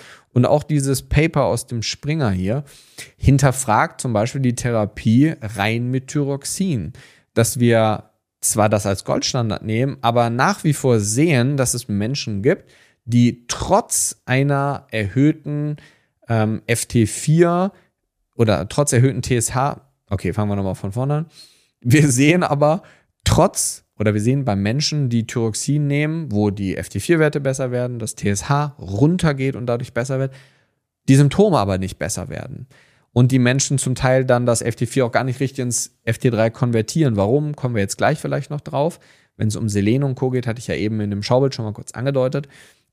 Aber auch das wird eben kritisch hinterfragt, dass es in, individuell, in individuellen Fällen eben sehr viel Sinn ergeben kann, auf eine Kombination von Thyroxin und Thybon, also FT3 und FT4 zurückzugreifen. Das ist etwas, was wir zum Beispiel auch sehr häufig machen, was meistens auch viel besser vertragen wird, ähm, aber wozu wir viel mehr Daten brauchen, weil das einfach viel zu selten und zu wenig gemacht wird, es dadurch auch logisch viel zu wenig Studien dazu gibt und dadurch das auch nicht Einzug in die Leitlinien findet. Beziehungsweise ist ja die Frage, wie ist denn überhaupt das allgemeine Outcome, wenn wir eine solche Therapie einleiten würden bei mehr Menschen, als wir das jetzt in der Praxis machen? Ergibt das dann einen Sinn oder nicht? Das sind ja auch Fragen, die auch ich jetzt gerne beantwortet hätte, weil wir machen das in einem sehr, sehr, sehr individuellen Setting und das ist natürlich etwas anderes, als wenn man das bei in die Leitlinien einfließen lassen würde. Also von daher, wir brauchen einfach viel, viel, viel mehr Daten, Studien, Paper. Vor allem viel mehr Menschen, die es ausprobieren, die es hinterfragen. Und nee, ihr seht jetzt, also Leitlinien empfehlen etwas, es gibt Daten, Daten zeigen gewisse Dinge, zeigen keine guten Korrelationen zwischen Klinik und TSH in dem Kontext. FT4 korreliert da zum Beispiel deutlich besser. Das wird aber eben nicht als Goldstandard gemessen am Anfang, sondern nur, wenn der TSH-Wert schon mal als erhöht gemessen wurde. Auch das ist nicht immer signifikant aufgrund dessen, dass wir verschiedene Faktoren haben, die TSH beeinflussen können. Und vor allen Dingen ist es so, dass TSH oft alleine gemessen wird in den allermeisten Fällen am Anfang und dass wir Unterfunktions Symptomatiken oder Fälle haben wie eine sekundäre Unterfunktion, die dadurch zum Beispiel gar nicht entdeckt wird. Und das sehen wir in den Daten, dass FT4 zum Beispiel fast doppelt so gut mit der Klinik korreliert, wie das TSH tut. Und deswegen viele moderne Wissenschaftler auch dazu raten, diese reine TSH-Werte oder Diagnostik mit TSH ähm, zu hinterfragen.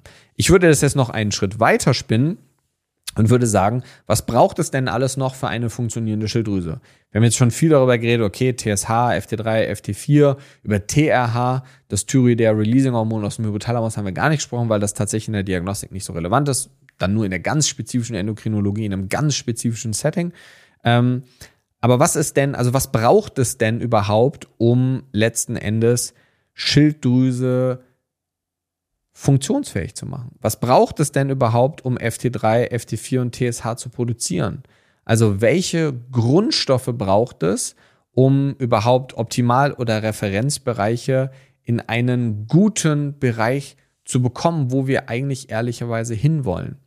Und vielleicht bevor wir jetzt auf diese Nährstoffe kommen, gucken wir uns, denn das habe ich ja eben versprochen, noch einmal, und ich blende das hier auch einmal ein, die Referenzwerte, das ist das, was ihr in der mittleren Spalte seht, ähm, bei TSH, bei FT4, bei FT3. Ähm, also in der Mitte sind die Referenzbereiche, die von Laboren eben vorgegeben werden. Verschiedene Labore, verschiedene Referenzbereiche. Grundsätzlich unterscheiden die sich aber nur sehr, sehr, sehr gering. Und dahinter in Rot geschrieben sind so ein bisschen unsere Erfahrungsbereiche, wo wir uns aufhalten wollen. Da seht ihr auch, die schwanken tatsächlich sehr, sehr, sehr groß. Ähm, und das ist natürlich etwas, was irgendwie auch erstmal Fragen aufwirft. Warum ist das denn so? Klar befinden wir uns mit den Optimalwerten oder den individuellen Optimalwerten innerhalb der Referenz, aber warum geht die Referenz so weit drüber und so weit drunter? Ich habe schon ganz viele Dinge, auch YouTube-Videos und in ganz vielen Podcasts über das Thema Referenzbereiche geredet. Will ich jetzt auch nicht im Detail machen. Habe ich auch ein Buch ganz groß gemacht. Das kannst du dir sonst auch anschauen. Aber was ich ganz spannend in diesem Kontext zu sehen finde, ist, dass es deutschlandweit ähm, gibt es zwar einen gültigen Referenzbereich für TSH, ähm, wenn wir uns das so bei erwachsenen Menschen anschauen. Eigentlich haben wir aber in Deutschland eine unterschiedliche Jodversorgung. Die ist in Norddeutschland anders als in Süddeutschland zum Beispiel ist. Und deswegen müssten eigentlich durch unterschiedliche Messplattformen und Co. auch die Referenzbereiche innerhalb von Deutschland zum Beispiel etwas anders sein. Allerdings wurden keine regionspezifischen, wenn es das Wort gibt, ähm, Referenzbereiche für TSH und für Deutschland definiert. Wenn wir uns aber auch da wieder aus, aus dem Team-Journal hier anschauen, ähm, gibt es schöne Daten, die uns zum Beispiel auch wieder zeigen, dass auch das eigentlich nicht so sinnvoll ist, denn aufgrund dessen, wenn wir uns hier die Daten anschauen, TSH-Referenzbereiche für Süd süddeutsche Erwachsene, also nicht für Deutsche, sondern für Süddeutsche, sehen wir, dass dieser TSH-Referenzbereich, der liegt bei Schilddrüsen gesunden süddeutschen Bevölkerungen jetzt höher als vor zehn Jahren für Norddeutschland etabliert wurde. Das heißt, wir sehen auch da Unterschiede und das sehen wir jetzt nicht nur innerhalb von Deutschland, sondern es ist grundlegend so, dass sich die Referenzbereiche innerhalb von verschiedenen Jahren, von verschiedenen Dekaden, hängt natürlich vom Wert dann auch wieder ab, verändern. Das heißt, die Referenzbereiche für das TSH sind momentan deutlich höher oder breiter, als sie das vor 50 Jahren zum Beispiel waren. Denn damals wurde ein so hoher TSH-Wert wie heutzutage nicht toleriert. Woran das jetzt liegt, das ist multifaktoriell. Es wäre jetzt Quatsch zu sagen, das liegt nur an dem Selenmangel, den wir in unseren Böden haben oder daran, dass wir immer mehr chronische Erkrankungen, also die Ursache ist da multifaktoriell. Und das ist tatsächlich das, worauf wir jetzt eingehen wollen in den nächsten Minuten. Wenn ihr euch aber nochmal die Referenzbereiche anschaut, Unserer Erfahrung nach ist so ein TSH-Wert von unter 1,5, unter 2 wäre super. Ein FT4-Wert so um die 1,4 wäre super. Ein FT3-Wert so um die 3 wäre klasse. Und das reverse T3, da gibt es zwar einen Referenzbereich zu, ich halte den für aber sehr fragwürdig aufgrund dessen, dass dieses reverse T3 so selten gemessen wird, dass ich mich frage, wie statistisch signifikant und aussagekräftig ist diese Referenz überhaupt. Ähm, und wenn man sich auch da wieder Daten anschaut, sieht man, dass der Referenz oder dass der RT3-Wert eigentlich ins Verhältnis von FT3 gesetzt werden sollte, dass es viel relevanter ist. Also man kann einen erhöhten RT3-Wert eher tolerieren, wenn das FT3 auch hoch ist, als wenn das T3 niedrig ist zum Beispiel. Also das Verhältnis spielt da eine größere Rolle. Und ihr seht auch hier die Grundstoffe der Schilddrüse. Auch da seht ihr Referenzbereiche und auch die optimal oder individuellen Erfahrungsbereiche. Optimal ist eigentlich nicht richtig, weil es natürlich für jeden Menschen auch wieder anders und steht auch immer im Kontext mit der Anamnese. Und ähm, auch da seht ihr Selen, Ferritin als Eisenspeicher zum Beispiel, Gesamteiweiß. Jod haben wir da jetzt nicht aufgeführt, weil es kein Blutwert, sondern das messen wir im Urin. Ähm, also praktisches Takeaway an der Stelle sowieso, gleich wenn wir jetzt auch über Nährstoffe reden, tut bitte nicht nur mir, sondern vor allem euch selber den Gefallen, dass ihr nicht irgendwelche Nährstoffe, irgendwelche Supplemente wahllos einfach in euch hereinstopft, weil euch das irgendjemand sagt, irgendjemand, der gute Erfahrung damit hat, irgendjemand, der Geld damit verdient. Messt die Sachen bei euch. Weil wenn eine Sache jetzt klar sein sollte, und das wird jetzt gleich noch klarer, es gibt immer viele Argumente für und es gibt viele Argumente gegen. Die Frage ist, welche Argumente überwiegen? So ist das, was am Ende letzten Endes die Empfehlung für euch gibt und wo ihr euch befindet, hängt auch bei euren spezifischen Werten davon ab, wie ihr euch ernährt, wie ist euer Lifestyle, habt ihr Symptome, habt ihr keine. Das heißt, erst messen eure Blutwerte, dann supplementieren in einer gewissen Dosierung, die euch ein Arzt, ein Therapeut empfiehlt, ähm, und dann wieder messen. Und dann überlegen, war die Dosierung zu hoch, war sie nicht zu hoch, war sie zu niedrig, warum sind die Werte nicht hochgegangen, gibt es vielleicht ein Problem im Darm. Also wenn ihr euch bestmöglich versorgen wollt, dann ergibt es nur Sinn, auch zu wissen, wo ihr steht. Ihr kauft euch auch nicht einen Schuh in irgendeiner Größe, nur weil ihr den Schuh schön findet. Ihr wisst, welche Schuhgröße ihr habt und dann könnt ihr den Schuh halt auch passend für euch kaufen. Ihr könnt nicht Selen einfach supplementieren, Omega-3 einfach supplementieren, weil ihr nicht wisst, wie viel ihr braucht. Man kann natürlich jetzt ganz wenig von gewissen Dingen supplementieren und dann einfach ein paar Monate später messen, würde ich aber ganz klar nicht empfehlen. Also welche Mikronährstoffe sind jetzt hier relevant? Das sind für die Schilddrüse primär vier, fünf Stück. Vor allem federführend ist das Tyrosin, also eine Aminosäure. Das ist Selen, das ist Ferritin, beziehungsweise das ist Eisen auf einem bestimmten Art und Weise auch Vitamin D und Zink und vor allen Dingen Jod. So, und die schauen wir uns jetzt mal kurz an. Hier einmal ganz kurz eingeblendet. Seht ihr, wie so der Produktionsweg auch ist von den Schilddrüsenhormonen? Also wir haben eine thyroidale Zelle, wir haben TPO, die Thyreoperoxidase, wir haben Thyroglobulin. Das wird mit, mit verschiedenen Jods letzten Endes verknüpft. Dann haben wir T4 und T3, dann wird das abgeschnitten und dann haben wir am Ende FT4 und FT3, was in die Blutbahn geht. Und ihr seht hier eigentlich sehr schön zusammengefasst in der Tabelle, welche ähm, Nutrients, also welche Nährstoffe welche Rolle bei der Schilddrüse spielen. Und ihr seht ganz oben federführend das Jod. Ich glaube, das ist jetzt jedem klar. Ähm, Trio, Tyronin und Co., wie die Namen alle heißen. Ähm, da ist überall Jod mit dran. Ich habe eben gesagt, FT4 hat vier Jodatome, beziehungsweise vier Jodmoleküle. Ähm, und das FT3 hat drei davon. Das heißt, Jod ist essentieller Bestandteil von unseren Schilddrüsenhormonen. Das brauchen wir also auf jeden Fall. Ihr habt ja auch verschiedene ähm, Ernährungsmöglichkeiten, also Fisch, Seafood und so weiter. Wir haben in Deutschland jodiertes Speisesalz, also auch das ist natürlich ähm, ein relevanter Punkt. Ganz, ganz wichtig, und das ist einer der größten Punkte, wenn es ums Thema Jod geht, es wird immer gesagt, ah, wenn man Hashimoto hat, dann darf man bloß kein Jod nehmen. Ja, während einer akuten Hashimoto, also während eines akuten Schubs in der Hashimoto, sollte man bloß kein Jod nehmen. Aber auch Menschen mit Hashimoto haben einen Jodbedarf am Tag. Also von daher auch die können Jod nehmen, nur ist die Menge da sehr spezifisch, beziehungsweise ist es super relevant, dass man es nicht zum falschen Zeitpunkt macht. Also von daher tut mir auch da den Gefallen, besprecht das mit jemandem, mit dem ihr vertraut, mit dem ihr zusammenarbeitet und dann geht es gemeinsam durch und entscheidet das. Also macht das nicht einfach so auf die eigene Kappe und irgendwie ihr habt gehört, Jod ist gut und ihr habt aber eigentlich Hashimoto. Das kann auch nach hinten losgehen. Aber es ist falsch zu sagen, dass man bei Hashimoto kein Jod nehmen darf. Der Kontext ist hier maßgeblich entscheidend, wie ihr das aller, allermeistens ist. Gerade bei gesundheitlichen und medizinischen Kontexten. Das ist auch der Grund, warum ich Podcast und YouTube deutlich besser finde für medizinischen Content als Instagram zum Beispiel, weil du kannst in einem Reel diesen Kontext, den es braucht für gesundheitliches, wir sprechen jetzt schon über eine Stunde, glaube ich, ich kann diesen Kontext nicht geben und der ist super relevant und deswegen ist die Aussage einfach falsch, dass man bei Hashimoto kein Jod nehmen darf. Der Kontext ist relevant. Absolut. Okay, springen wir mal kurz ein bisschen ähm, und gehen einmal zum Selen. Ähm, Selen ist ein super, super relevanter Punkt. Ähm, die Enzyme, die in unserem Körper, haben wir gerade eben schon mal kurz drüber geredet, die Deoninasen zum Teil, die selenabhängig sind.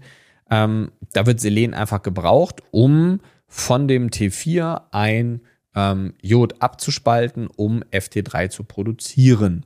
Und das ist ganz, ganz, ganz wichtig, dass vor allem Typ 2 Deodinase benutzt Selen. Wenn ihr kein Selen habt und das ist jetzt auch der Punkt, wo dann diese T3-Messung wieder relevant wird.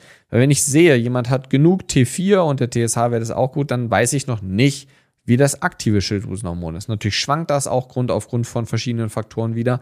Aber auch hier ergibt es super viel Sinn, Selen im Vollblut mitzumessen, um zu gucken, ob der Selenwert an einem guten Punkt ist oder nicht. Und wenn nicht, Selen zu supplementieren oder Paranüsse zu essen oder Dinge zum Beispiel zu essen, die jetzt hier mit drin stehen, wie auch wieder Seafood, Fleisch und solche Dinge, aber Paranüsse sind mit am selenhaltigsten, diesen Wert zu erhöhen und dann wieder zu messen und zu gucken, um dadurch die Schilddrüsenfunktionalität zu verbessern, ohne an der Schilddrüse zu manipulieren, sondern einfach nur die Basis-Ausgangssubstanzen zu geben, damit die ähm, Enzyme besser arbeiten können.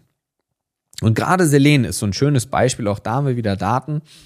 Ist es einfach so, dass der Selengehalt einfach stark vom Konzent also von der Konzentration des Selens in unserem Boden abhängt, wie viel am Ende in den Nahrungsmitteln auch drin ist. Und hier gibt es zum Beispiel eine schöne Untersuchung von der ETH Zürich, die erstmals viele globale Daten zusammengetragen haben und dadurch haben die eine durchschnittliche Selenkonzentration in den Böden von 1980 bis 1999 und von 2080 bis 2099 moduliert haben. Und diese Modulation, die zeigt dann, das heißt, es wurde sich anguckt von 1980 bis 1999, wie hat sich der Selengehalt verändert und das wurde dann moduliert auf ähm, 2080 bis 2099. Und diese Modulation hat eben gezeigt, dass bis zum Ende dieses Jahrhunderts wahrscheinlich zwei Drittel der landwirtschaftlich genutzten Fläche einen durchschnittlichen Selenverlust von rund 9% aufweisen können. Und das ist tatsächlich etwas, was sehr signifikant ist. Und tatsächlich ist in dieser Untersuchung, sind die Flächen, die davon am meisten betroffen sind, auch noch in Europa. Das heißt, Deutschland ist damit ein Land, was potenziell sehr davon betroffen ist, dass selbst wenn wir uns gut ernähren, wenn wir uns richtig gut ernähren, ist das wahrscheinlich etwas, was die allerwenigsten betrifft. Aber Kontrolle ist besser, als sich darauf zu verlassen. Und ehrlicherweise, wie viele Menschen ernähren sich gerade auch noch richtig gut, muss man ja auch sagen, würde es wieder Sinn ergeben, diese, diesen potenziellen Mangel, der natürlich nicht bei jedem vorliegt, bei mir zum Beispiel überhaupt nicht und ich supplementiere auch kein Selen, ähm, ist es so, dass wir das messen sollten. Und das im allerbesten Fall zum Beispiel im Vollblut. Und das ist einfach was, wenn wir uns das anschauen, dass gerade so, ne, und das sagen die Forscher zum Beispiel auch, die warnen vor den zunehmenden Selenmangel durch unter anderem die Auswirkungen des Klimawandels. Also das sind ja alles Dinge, die jetzt in dieser Modulation zum Teil nicht mit berücksichtigt wurden, weil sie eben von 1980 bis 1999 zum Beispiel auch noch nicht da waren. Ähm, und das ist ein ganz, ganz wichtiger Punkt. Was in dem Kontext eh oft diskutiert wird, aber auch dazu muss man sagen, haben wir leider nicht sonderlich viele Daten. Bei Selen haben wir jetzt so eine Modulation. Ähm, aber ganz oft wird einfach gesagt, dass wir einfach viel weniger Nährstoffe in den Lebensmitteln haben. Und ja, das haben wir irgendwie auch, aber irgendwie auch nicht so richtig ganz klar nachgewiesen. Ähm, also zumindest berichtigt mich, wenn ihr diese Daten dazu habt, dann schickt mir die gerne, würde ich mich super darüber freuen, aber wir haben bis dato noch keine gefunden, die uns ganz klar zeigen, ähm, dass letzten Endes das eine mit dem anderen stark korreliert. Und dann haben wir zum Beispiel ja auch noch, wie es gerade eben schon angedeutet war, Eisen. Ähm, Eisen ist ganz, ganz wichtig, wenn es darum geht, letzten Endes, ähm, dass die TPO, also die Thyreoperoxidase, vernünftig arbeiten kann. Und ohne Eisen funktioniert das Thema zum Beispiel der Schilddrüse auch nicht richtig. Wie oft wird aber die Schilddrüse im Kontext mit dem Ferritinwert und mit Ferritin und dem CRP, dem Entzündungswert, welche sehr sinnvoll sind, zusammenzumessen, wie oft werden diese Werte gemessen? Und selbst wenn der Ferritinwert gemessen wird, wird oft ein Wert von 20 dann als okay eingestuft, weil es noch keine Anämie vorliegt, das heißt noch keine signifikante Veränderung der roten Blutkörperchen aufgrund des Eisenmangels, wir aber trotzdem schon einen Eisenmangel haben. Habe ich auch schon ganz viel darüber gesprochen. Das heißt, wir sehen auch in den Daten, ein Ferritinwert von unter 50 korreliert ähm, mit Symptomen wie Energiemangel, mit Haarverlust und solchen Dingen, die wir aber auch sehen, wenn wir uns die Schilddrüse zum Beispiel anschauen. Das heißt, auch da zeigt nicht nur unsere Erfahrung aus der Praxis, dass wenn wir Menschen mit Schilddrüsenproblematiken mit erhöhtem TSH-Wert haben, wo die freien Werte vielleicht noch einigermaßen okay sind, wenn wir Eisen geben, weil die Ferritinwerte nicht gut sind, dann wird der TSH-Wert supprimiert, also er geht runter.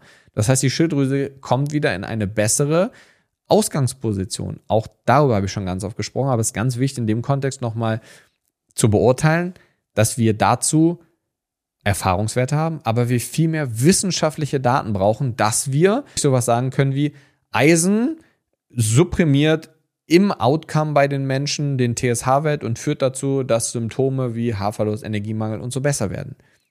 Dazu brauchen wir groß angelegte Daten, die wir bis jetzt nicht haben. Erfahrungswerte zeigen das, aber das wir sollten keine grundlegenden Aussagen für die allgemeine Gesamtbevölkerung treffen aufgrund von Mechanismen, die wir im Körper kennen oder aufgrund von Erfahrungen, die wir haben. Denn diese Erfahrung trifft immer noch nur für die Gruppe Menschen zu, die wir in der Praxis haben. Und das ist eine ganz, ganz wichtige Botschaft, ähm, nicht nur an alle Menschen, die das jetzt hören für das Thema Schilddrüsengesundheit, sondern auch an alle, Ärzte, an alle Kollegen. Und dann nehme ich mich ganz klar nicht mit aus, dass wir sehr vorsichtig sein sollten, was die Kommunikation, wie sie nach außen angeht, denn der Kontext spielt eine unglaublich große Rolle und medizinische Fakten werden sehr, sehr, sehr gerne und Gesundheitsfakten sind sowieso oft emotional aufgeladen, aber werden eben sehr gerne auch falsch verstanden. Oder eben auch so interpretiert, wie man sie haben möchte. Und ähm, ich finde es super wichtig, dass wir in dieser medizinischen Gesundheitscommunity auch uns nicht fertig machen gegenseitig, sondern uns dazu anregen, dieses Thema weiterzutragen. Also ihr habt noch nie ein Video gesehen und ihr werdet auch kein Video sehen, wo ich über irgendjemanden, über irgendeine Aussage von irgendwem herziehe, ähm, weil das einfach, also ich glaube nicht, dass wir das System so langfristig verändern. Und das ist aber ja der ganz klare Drang oder die ganz klare Vision, die ich habe, dass wir hier was verbessern und optimieren können. Kommen wir aber wieder zurück zum Thema, nämlich zum Thema Zink. Ich hatte eben kurz angedeutet, Zink hat da auch so jetzt nicht so einen elementaren wie Tyrosin, Jod, Selen und, ähm, und Eisen. Die vier sind super, super relevant. Ähm, ne, Jod haben wir eben schon gesagt. Tyrosin habe ich jetzt eben ausgelassen. Als, als Aminosäure ist das Grundgerüst für die Hormone. Ne, also Tyrosin, da kommt dann Jod dran und Co. Das bildet dann die Hormone. Das heißt, Tyrosin brauchen wir auf jeden Fall auch. Mm, und bei Zink, Zink ist eben so, dass wir auch, wenn wir uns da die Daten wieder anschauen, sehen wir, dass es unter anderem dabei hilft, inaktives T4 in T3 umzuwandeln und zu aktivieren. Aber auch da muss man ganz klar sagen, und ähm, ich bin da super transparent, weil, also ich finde, es über, ergibt überhaupt keinen Sinn, euch jetzt zu sagen, ja, äh, Zink hilft dabei, das zu aktivieren. Genau, das zeigt jetzt eine Datenlage. Ähm, aber es ist zum Beispiel auch, wenn wir uns einen Artikel, einen ganz neuen, ähm, aus dem Journal für klinische Endokrinologie und Stoffwechsel anschauen, aus dem Jahr 2022, ähm, da sehen wir zum Beispiel, dass das nicht so ist. Da sagen die Autoren zum Beispiel was anderes, nämlich für Vitamine und Mineralstoffe wie Zink, Magnesium, Eisen und Vitamin D und Vitamin C ist die derzeitige Studienlage unzureichend, um eine Empfehlung abgesehen von ausgewogener, nährstoffreicher Ernährung auszusprechen und so weiter und so fort. Ähm, und absolut, kann ich nur unterschreiben. Wie ich eben schon gesagt habe, wir brauchen mehr Daten dazu. Ähm, und die haben jetzt Zink, Magnesium, Eisen, Vitamin D und Zink in diesem spezifischen Kontext dazu genannt. Wichtig ist, dass man sich jetzt nicht hinsetzt und sagt, ah, okay, aber dann war das ja falsch, was ich eben gesagt habe. Nee. Und auch Vitamin D wurde jetzt in diesem Kontext als nicht belegt ähm, dargestellt. In ganz vielen anderen Kontexten ist es belegt. Ja, ganz wichtig, der Kontext spielt eine entscheidende Rolle. Bei Zink ist das nicht klar. Und ähm, deswegen würde ich Zink auch nicht zu den vier essentiellen Nährstoffen der Schilddrüse zählen. Aber auch da ist es sehr einfach, denn man könnte Zink auch da wieder messen im Blut, theoretisch. Ob das dann immer so zielführend ist, sei jetzt mal dahingestellt. Ähm, aber Zink zu messen wäre kein Problem und wenn ich einen starken Zinkmangel habe, das aufzufüllen. Aber auch hier, es kommt immer wieder zurück zu den Basics. Die Ernährung, euer Lifestyle, das ist das Allerwichtigste. Die meisten Leute fragen mal so, ja, aber Timo, jetzt Nährstoffe, Supplemente, erzähl doch mal was. Und ich habe in zwei Tagen ähm, eine große Podcastaufnahme mit jemandem, das werdet ihr dann sehen, zum Thema Nährstoffe auch, wo wir über so ein paar verschiedene Artikel sprechen, ähm, wo nach außen hin wieder alles super negativ dargestellt wird. Ähm, und ich muss ehrlicherweise sagen, ey, wir haben wirklich größere Probleme als ständig über darüber zu reden, ob Vitamin D jetzt gut ist, Omega-3 gut ist oder nicht. Wir wissen es bei vielen Dingen nicht. Bei ganz vielen Dingen stehen wir ganz, ganz, ganz am Anfang. Ich finde es trotzdem super spannend, immer wieder über so Dinge wie Ashwagandha und Co. zu reden. Tun wir jetzt gleich auch. Aber wir brauchen zu diesen Sachen viel mehr Evidenz. Und die meisten suchen immer nach so fancy Sachen, die man machen kann, lassen aber außen vor, dass wir uns gesund ernähren, dass wir Sport machen. Und ich rede jetzt nicht von zweimal die Woche dass wir genügend schlafen. Das sind so basic Dinge, die die meisten einfach nicht machen. Das spielt hier natürlich ebenfalls eine ausschlaggebende Rolle, weil egal ob das Eisen, Aminosäuren, Jod, Zink, Selen, es ist irrelevant. All diese Sachen haben mit den Faktoren zu tun, die ich gerade genannt habe. Und das ist ganz, ganz wichtig, dass wir das bei all dem, was wir uns hier anschauen, von Daten über Leitlinien, dass wir das nicht außen vor lassen dass wir zu diesen Basics zurückkommen und uns eben die essentiellen Dinge anschauen, die die größte Auswirkung haben. Hey, und wenn man das macht, dann können wir über alle Dinge reden, die zur Optimierung beitragen. Aber wir sollten nicht bei Optimierung anfangen, wenn wir die ganzen Basics nicht machen. Das ist ganz, ganz wichtig zu verstehen. Wir kommen immer wieder zu diesem Thema zurück. Und ähm, wenn wir theoretisch, ich habe gerade eben Eisen schon mal erwähnt, ähm, aber auch hier seht ihr das in den Daten zum Beispiel, ähm, wenn wir uns von dem Artikel Synthesestoffwechsel und Diagnostik der Schilddrüsenhormone von Körler anschauen, ähm, aus der experimentellen Endokrinologie seht ihr auch hier, als essentielles Spurenelement wird Eisen für eine normale Schilddrüsenfunktion benötigt. Das habe ich eben schon mal gesagt, wegen Aktivität der Thyreoperoxidase, ähm, wichtiger Punkt, aber wir brauchen einfach Daten, Daten, Daten, Daten, Daten, um das Ganze irgendwie nach vorne zu treiben. Aber es ist eben auch nicht so, als hätten wir keine, denn Auch wenn in verschiedenen Artikeln jetzt gesagt wird, dass wir die Synthese von Schilddrüsenhormonen, das Eisen benötigt wird und dass wir eine Korrelation zwischen Ferritinwerten und Schilddrüsenwerten vermuten, ist es eben so, dass wir zum Beispiel in der Studie von 2015 ähm, von Sachdeva et al., wird glaube ich so ausgesprochen, ähm, wurden Ferritinwerte jetzt nur 50 Patienten. Und das ist jetzt nicht so, dass wir das jetzt plötzlich die größte und stärkste Evidenz haben. Ähm, mit einer neu äh, mit einer, also 50 Patienten mit einer neu diagnostizierten Schilddrüsenfunktion, also Unterfunktion, ähm, wurden überprüft.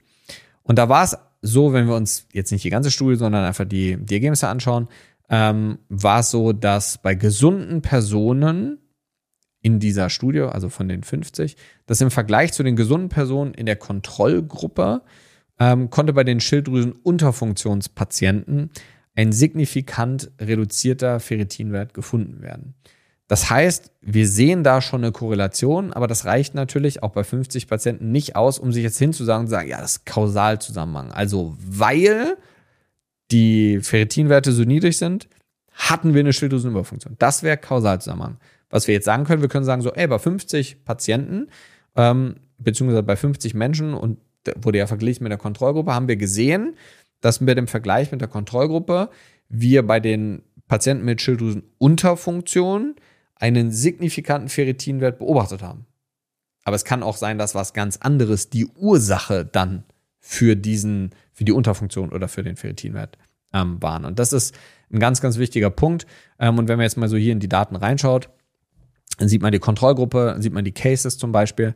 Ähm, und auch da sehen wir Serumferritin äh, bei der Kontrollgruppe, was jetzt auch nicht sonderlich hoch ist, ähm, was so um die 60 geschwankt ist mit einer Breite von 8,56. Was jetzt, äh, also wir würden ja eher so empfehlen, so Werte um die 100, 120, je nachdem, ob Mann oder Frau zum Beispiel. Und bei den Patienten oder bei den Fällen, von denen ich gerade eben geredet habe, hat man zum Beispiel gesehen, dass der Ferritinwert im Schnitt eher so bei 21 lag. Und dass wir aber ein TSH so um die 7 gesehen haben. Und in der Kontrollgruppe, wo wir ein Serumferritin um die 60 hatten, hatten wir einen TSH-Wert von um die 2,7. Also deutlich niedrigere TSH-Werte. Und das sehen wir zum Beispiel auch, wenn wir uns, wir haben ja gerade eben in den anderen Daten gesehen, dass T4 oder FT4 eher mit der Klinik korreliert. Wenn wir uns jetzt hier also auch FT4 anschauen, in der Kontrollgruppe, Serumferritin bleibt ja gleich bei 60.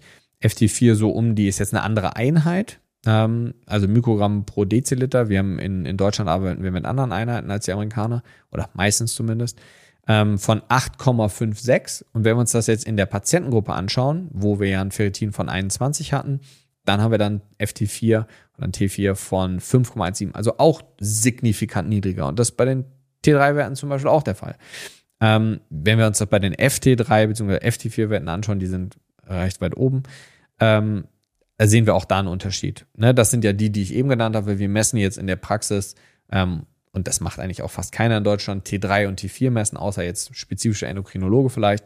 Ähm, also auch da, wenn man sich in der Kontrollgruppe nochmal FT3 anschaut, bist bei 3,12, in der Fallgruppe bei 2,34 ähm, und FT4 ist in der Fallgruppe auch deutlich niedriger als in der Kontrollgruppe. Also da, man sieht eine Korrelation zwischen diesen Dingen. Und das ist auch, was wir in der Praxis sehen.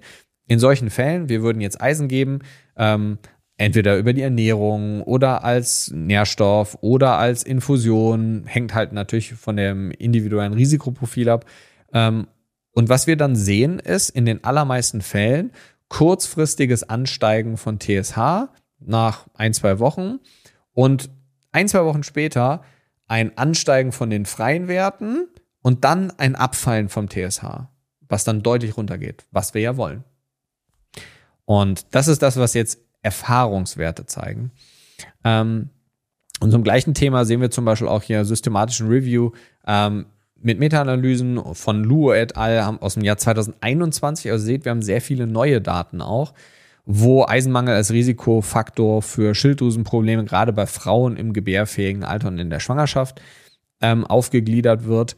Und dieser Unterschied in der Studie zum Beispiel, muss man sagen, ähm, also dass in der Gruppe mit dem Eisenmangel der FT4-Wert niedriger war als in der Kontrollgruppe, hat man gesehen, aber es war statistisch zum Beispiel nicht signifikant. Das heißt, ihr seht, in verschiedenen Daten sieht man das, in anderen Daten sieht man das nicht. Ähm, aber es ist halt trotzdem so, und die Daten würden wir uns dann nochmal ganz spezifisch im, im Kontext mit Schwangerschaft und Kinderwunsch anschauen. Ähm, ist es aber so, dass wir noch keine Daten in alle in die gleiche Richtung haben. Also es geht in eine ähnliche Richtung, aber die Daten reichen einfach noch nicht aus. Und das ist auch, wo die, die, die Ergebnisse letzten Endes dieser Studie zum Schluss kommen oder die, ähm, die Autoren, ähm, nämlich sagen die, dass basierend auf den vorliegenden Daten und Ergebnissen scheint die Prävalenz einer Schilddrüsenunterfunktion bei Schwangeren mit Eisenmangel erhöht zu sein. Scheint. Ne? Ähm, wir brauchen einfach mehr Daten. Ich wiederhole mich ähm, und das wird, glaube ich, dann irgendwann auch langweilig. Aber es ist so. Und das ist mir ganz wichtig, dass ihr das versteht, dass wir in der Medizin oft super, super oft Leitlinien und Daten haben, die veraltet sind, die aber zum besten Wissen der Evidenz gemacht sind, uns oft aber die Evidenz fehlt. Und es eben viele Menschen gibt, die einen Mechanismus nehmen und diesen Mechanismus dann verallgemeinern. So. Und das kann funktionieren, kann aber auch ein großes Problem sein. Und ähm, deswegen ist mir das wichtig, dass wir da differenzieren zwischen Mechanismen, die es im Körper irgendwie gibt, wie ich das mit dem Insulin eben erklärt habe. Es gibt auch einen Unterschied zwischen kurzfristigen und langfristigen Reaktionen, wie Sport macht zum Beispiel kurzfristig Insulinresistenz, erhöht den Blutdruck, erhöht die Herzfrequenz, erhöht die Entzündungswerte. Also alles Sachen, die ein Risiko für Herz-Kreislauf-Erkrankungen sind. Langfristig reduziert Sport aber das Risiko für Herz-Kreislauf-Erkrankungen. Also man kann halt nicht immer von kurzfristigen auf langfristige Dinge schließen. Man kann nicht immer von einem Mechanismus auf ein Outcome schließen, weil euch interessiert das ja nicht. Und das interessiert ja auch keinen am Ende des Tages. Also mich jetzt schon, aber ob Insulin die, die, die Lipolyse, also die, ähm, die Verdauung von Fett, also jetzt nicht die Verdauung im Darm, sondern den Abbau von Fett fördert, sondern was relevant ist am Ende des Tages ist ja, also wenn ich Zucker oder Kohlenhydrate esse, nehme ich dann mehr ab oder nicht? Und das ist auch der, das große Problem, wenn wir Studien haben, die in Ratten gemacht sind. So, es kann sein, dass das in Ratten auch funktioniert und wir brauchen solche Studien in Ratten und in Mäusen, aber wir können dann nicht immer zu 100 Prozent auf das Outcome in Menschen schließen. Und deswegen müssen wir da, glaube ich, einfach viel offener mit umgehen. Und das wären so die allerwichtigsten Basics für das Thema Schilddrüse, mit denen ihr arbeiten könnt. Thema Ernährung, Lifestyle, Schlaf, Training spielt alles eine Rolle, um diese Facetten, über die wir gerade gesprochen haben, zu reevaluieren beziehungsweise zu optimieren, je nachdem, wie das bei dem Individuum bei euch ist. Aber ich kann euch nur wärmstens empfehlen, da natürlich erstmal zu schauen, wie das ist, euch jemanden zu suchen, der da offen rangeht, der da mit einem, mit einem etwas anderen Blickwinkel vielleicht auch rangeht, der da was verändern möchte, der euch auch zuhört, der euch auch in der Anamnese ähm, Glaubwürdigkeit schenkt und sich nicht nur auf das Labor am Ende des Tages verlässt. Also zusammenfassend, welche Werte sollte man messen? Aus meiner Ansicht nach, die so ein bisschen konträr zu den Leitlinien stehen. TSH, FT3, FT4, im spezifischen Falle auch das reverse T3, im spezifischen Falle auch die Antikörper. Auf jeden Fall aber Ferritin als Eisenspeicher, für das Ferritin auch den CRP-Wert ähm, um zu gucken, ob der Eisenwert aussagekräftig ist. Man kann den Eisenstoffwechsel noch viel, viel, viel genauer bestimmen mit Transferin und Sättigung und Pipapo. Ähm, Selen im Vollblut auf jeden Fall. Ähm, man kann den Gesamteiweißwert messen als repräsentative Aussage für Tyrosin oder man macht ein Aminogramm und misst das Tyrosin genau. Das ist noch schöner, aber auch deutlich teurer. Ähm, und was es auf jeden Fall ganz am Ende braucht, ist Jod eigentlich. Das misst man aber am besten nicht im Blut, sondern im Urin. Man könnte Zink messen, das machen wir jetzt für Schilddrüsendiagnostik nicht, ähm, aber wir machen das grundsätzlich in so einem Gesundheitsprofil meistens, hängt aber auch wieder vom Klienten oder vom Patienten ab. Und das sind eigentlich so die wichtigsten Basics, wenn es um Schilddrüse geht. Natürlich gibt es aber auch andere Dinge, die sich indirekt auf die Schilddrüsengesundheit auswirken, wie der Omega-3-Index zum Beispiel, über Entzündungen und proinflammatorische Prozesse. Das heißt, auch das kann Sinn ergeben, aber wenn man es jetzt rein aus dem Schilddrüsen-Universum betrachtet, wäre das sinnvoll. Und wir haben jetzt viel darüber geredet, was eine Unterfunktion ist. Ich habe zwischendurch mal angedeutet, man könnte als Medikament, wenn die Werte zu niedrig sind und der TSH-Wert erhöht ist, könnte man Thyroxin nehmen, man könnte eine Kombination nehmen aus Thyroxin und Tybon, also T3 und T4, was noch laut aktueller Paper nicht hinzureichend untersucht ist. Je nachdem, mit wem man redet, ist die Meinung da ein bisschen ähm, divers, also ein bisschen unterschiedlich. Die Frage ist ja jetzt, wenn man das macht und das mit einem Therapeuten untersucht, wenn diese Nährstoffe erniedrigt sind, über die wir gerade geredet haben, sollte man diese Nährstoffe, Eisen, Jod, Eiweiße und Selen auf jeden Fall erhöhen, weil das wäre deutlich einfacher, als im Detail sich hinzusetzen und die Medikamente zu nehmen, vor allem auch nebenwirkungsärmer und die wirken sich ja auch nicht nur auf die Schilddrüse auf, sondern auf ganz viele andere Facetten ja auch. Also diese Dinge super relevant und wir haben da super gute Erfahrungen mit. Gibt es da viele Daten zu? Nein, gibt es nicht. Ähm, das sind Erfahrungswerte, die wir hier teilen.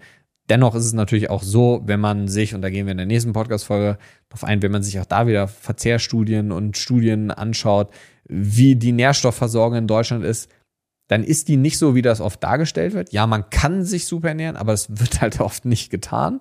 Ähm, und das ist so, man kann sich auch an eine Geschwindigkeitsbegrenzung halten, wird oft halt auch nicht getan. Ähm, der Vergleich hinkt jetzt ein bisschen, aber trotzdem ist es so, dass wir hinschauen sollten, wenn die Gesundheit, die Performance für uns eine entscheidende Rolle spielt. Und deswegen möchte ich euch noch einen ganz kleinen Ausblick geben, was man in der aktuellen Wissenschaft noch diskutiert, welche Themen noch relevant sind, die gerade so für das Thema Schilddrüse ähm, vielleicht in den nächsten Jahren noch deutlich mehr Relevanz haben, von denen wir zum Beispiel auch teilweise umsetzen, ich Dinge bei mir selber mache. Und das erste, und da habe ich schon ganz oft drüber geredet, da gibt es auch ein großes YouTube-Video zu, ist das Thema Ashwagandha. Da gibt es jetzt keine bahnbrechenden neuen ähm, Untersuchungen, als ich die letzten Male darüber gesprochen habe. Ähm, die, die, schönste Studie von Sharma et al. oder eine von denen aus 2018 ist zum Beispiel eine, wo in einer doppelblind randomisierten Studie ähm, mit Placebo-Gruppe und Co. der Effekt von einer achtwöchigen Einnahme von Ashwagandha auf die Schilddrüsenwerte untersucht wurde. Und da hat man gesehen, dass sowohl TSH als auch T3 als auch T4-Werte sich im Vergleich zur Placebo-Gruppe verbessert haben. Und ähm, hier ging es in den meisten Studien wird immer sowas wie mit 600 Milligramm Ashwagandha gearbeitet. Natürlich jetzt, wo immer mehr Menschen auch mit Ashwagandha arbeiten, gibt es auch mehr Nebenwirkungen, die beschrieben werden. Ähm, es gibt so ein paar anekdotische Sachen, die beschrieben werden, wie Leberwertproblematiken, die aber in einzelnen Case Studies beschrieben sind, die jetzt in keinen großen Studien belegt sind, was aber nicht bedeutet, dass man dem kein Gehör schenken sollte. Es gibt auch viele Menschen, die sowas wie Mattigkeit beschreiben auf der Gefühlsebene, dass man irgendwie die Emotionen nicht mehr so richtig wahrnimmt und auch wie so ein bisschen emotionslos wird. Ich habe noch keinen Patienten gehabt, der das hat. Ähm, ich kann das auch selber nicht beschreiben. Ähm, ich hab, wir haben sehr, sehr gute Erfahrungen mit Ashwagandha bis jetzt gemacht. Ist aber sicher keine, keine Wunderwaffe. In der ayurvedischen Medizin wird Ashwagandha schon seit Jahrhunderten eingesetzt. Ähm, aber da ist natürlich auch Messen und Wissenschaft ein bisschen was anderes. Und ähm, es gibt noch ganz viele andere Studien, wie, äh, wie aus dem Jahr 2020 hier zum Beispiel von Tendon et al. Ähm, auch da hat man zum Beispiel bei verschiedenen Untersuchungen, ist eine systematische Untersuchung gewesen, wo man Effektivität und auch Sicherheit von Ashwagandha in menschlichen Studien untersucht hat. Und ähm, auch da hat man gesehen, dass Ashwagandha zu einer Verbesserung von subklinischer ähm, Schilddrüsenunterfunktion beitragen kann. Also subklinisch, wir reden noch nicht über eine manifeste Schilddrüsenunterfunktion mit deutlich erhöhtem TSH und deutlich erniedrigten Schilddrüsenwerten ähm, wie FT3 und FT4. Ich denke, das ist ein Thema, was super, super spannend wird ähm, in den nächsten Jahren, wo wir aber sicher noch nicht am Ende angekommen sind, also wo noch viele Informationen kommen werden, wo wir hoffentlich noch viel mehr Dinge untersuchen werden, wo vor allem noch viel mehr RCTs gemacht werden, wo es gute Meta-Analysen langfristig zu gibt so dass wir irgendwann in einem Jahr hier sitzen können oder auch in zwei und sagen können, wir wissen deutlich mehr. Und da kommen auch immer wieder äh, wöchentlich, monatlich neue Daten zu raus.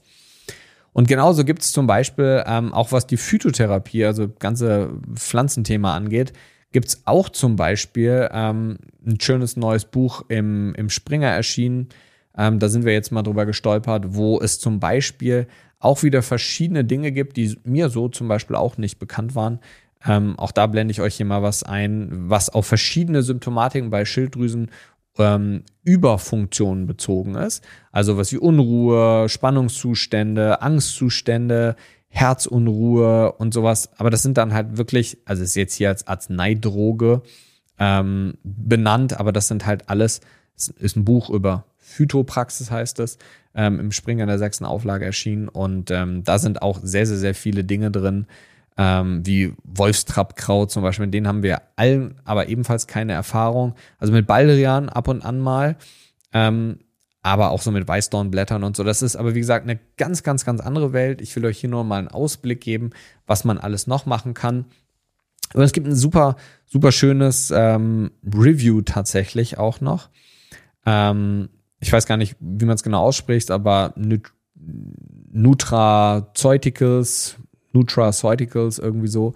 Ähm, also es geht letzten Endes hier um eine, um eine Zusammenfassung von Dingen, ähm, von Nährstoffen, die laut verschiedenen Studien wieder eine Auswirkung auf das Thema Schilddrüse haben kann. Und ihr seht jetzt hier ziemlich, ziemlich viele angefangen von Carnitin über Melatonin. Wir können uns theoretisch mal ein, zwei einfach da rausgreifen.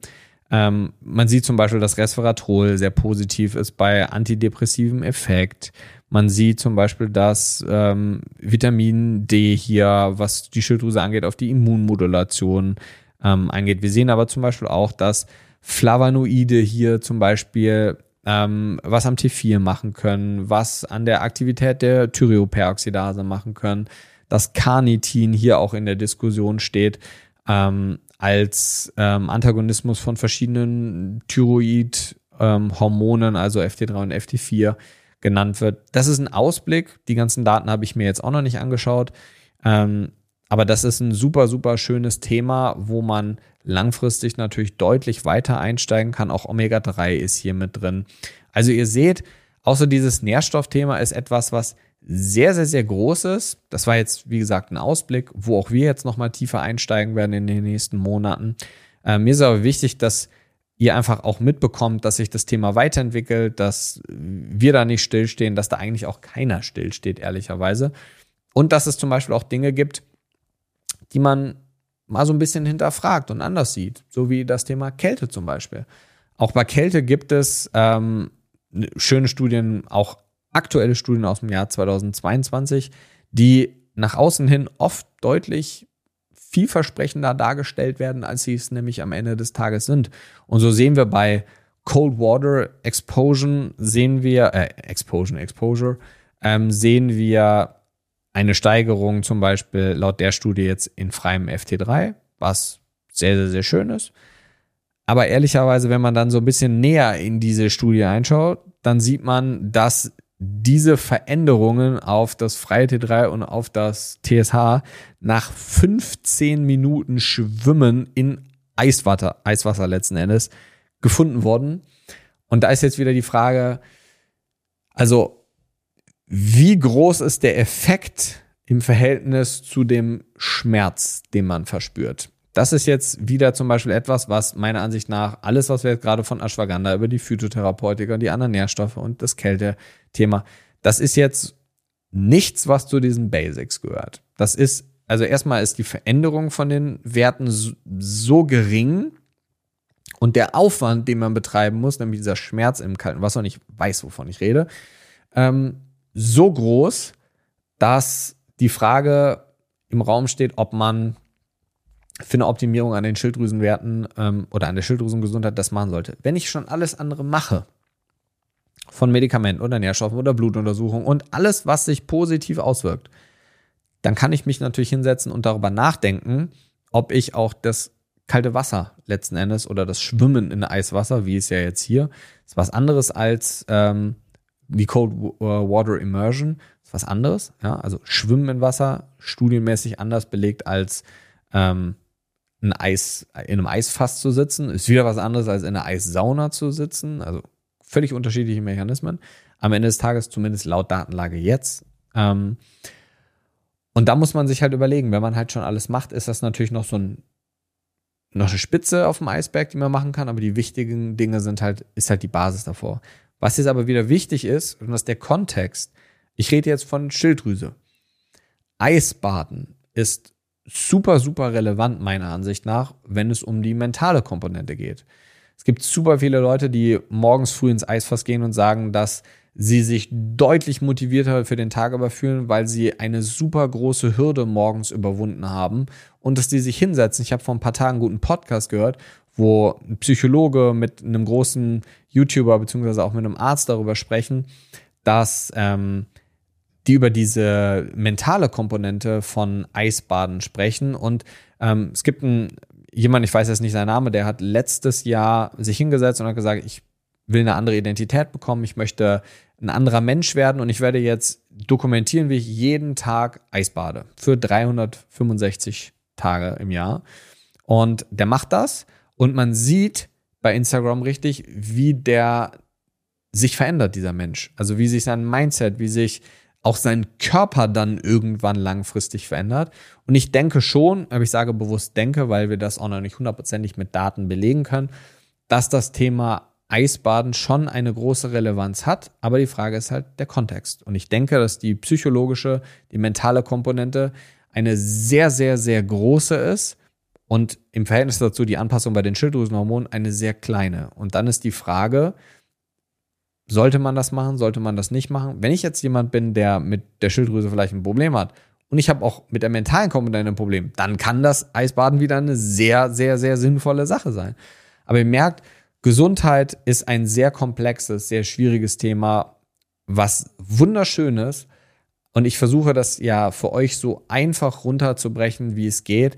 Aber es ist tatsächlich manchmal auch nicht so ganz einfach, den Kontext zu schaffen und zu kreieren, weil ihr müsst euch vorstellen, ihr hört euch jetzt diese anderthalb, zwei Stunden an. Für uns war diese Folge eine Arbeit in Summe mit Filmen und Schneiden, was ja jetzt dann im Anschluss erst noch kommt, von 40, 50 Stunden. So, der Research-Prozess waren 25, 30 Stunden. Da waren zwei Leute dran beteiligt.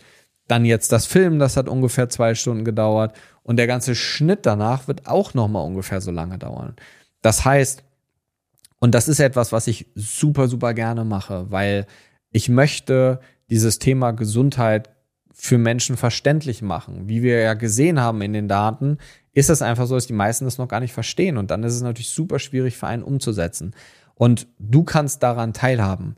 Denn wenn wir bei uns in YouTube zum Beispiel gehen und auch in den Podcast gehen, sehen wir, dass die meisten Menschen, die unsere Sachen anschauen, uns gar nicht abonniert haben. Das heißt, du kannst uns wirklich einen ganz großen Gefallen tun und diesen Kanal zum Beispiel abonnieren, das mit deinen Freunden teilen, davon erzählen, dass Gesundheit einfach größer wird. Und dann ist mein Versprechen an dich, dass wir uns hinsetzen und dass wir diesen Podcast immer weiter ausbauen, immer professioneller machen, immer tollere Gäste einladen und auch über immer größere Themen sprechen können. Denn dafür brauchen wir einfach ein größeres Team, die sich mit diesem Thema beschäftigen. Und so viel war es jetzt eigentlich erstmal zum Thema Schilddrüse. Wenn ihr Fragen habt, schreibt das super gerne in die Kommentare. Ähm, schreibt das gerne in den Mitgliederbereich für bei uns in der Create Your Best Self Premium Membership. Da habt ihr die Möglichkeit, Fragen zu stellen, aber kommentiert super gerne bei YouTube, weil wir würden wirklich gerne wissen, was können wir auch verbessern. Gebt uns konstruktive Kritik. Wenn ihr Daten habt, die wir nicht haben oder nicht hatten, die wir nicht mit einbezogen haben, schickt uns das super gerne. Ich überlege tatsächlich gerade, wie wir das langfristig machen können, dass wir irgendwie eine Möglichkeit zur Verfügung stellen, dass Menschen, die sich auch mit Daten beschäftigen, die Themen anders sehen oder andere wissenschaftliche Daten haben, die wir vielleicht nicht gefunden haben oder einfach noch nicht kannten, dass diese Menschen uns diese Daten irgendwie auch zur Verfügung stellen. Da arbeiten wir gerade dran. Aber lasst uns wirklich super gerne Feedback da, damit wir mit euch interagieren können, damit wir wissen, was ihr braucht, ob das für euch passt und was wir in Zukunft für euch auch optimieren können. In dem Sinne wünsche ich euch einen wunderschönen Resttag. Vielen, vielen Dank fürs Zuhören und bis zum nächsten Mal. Dein Timo.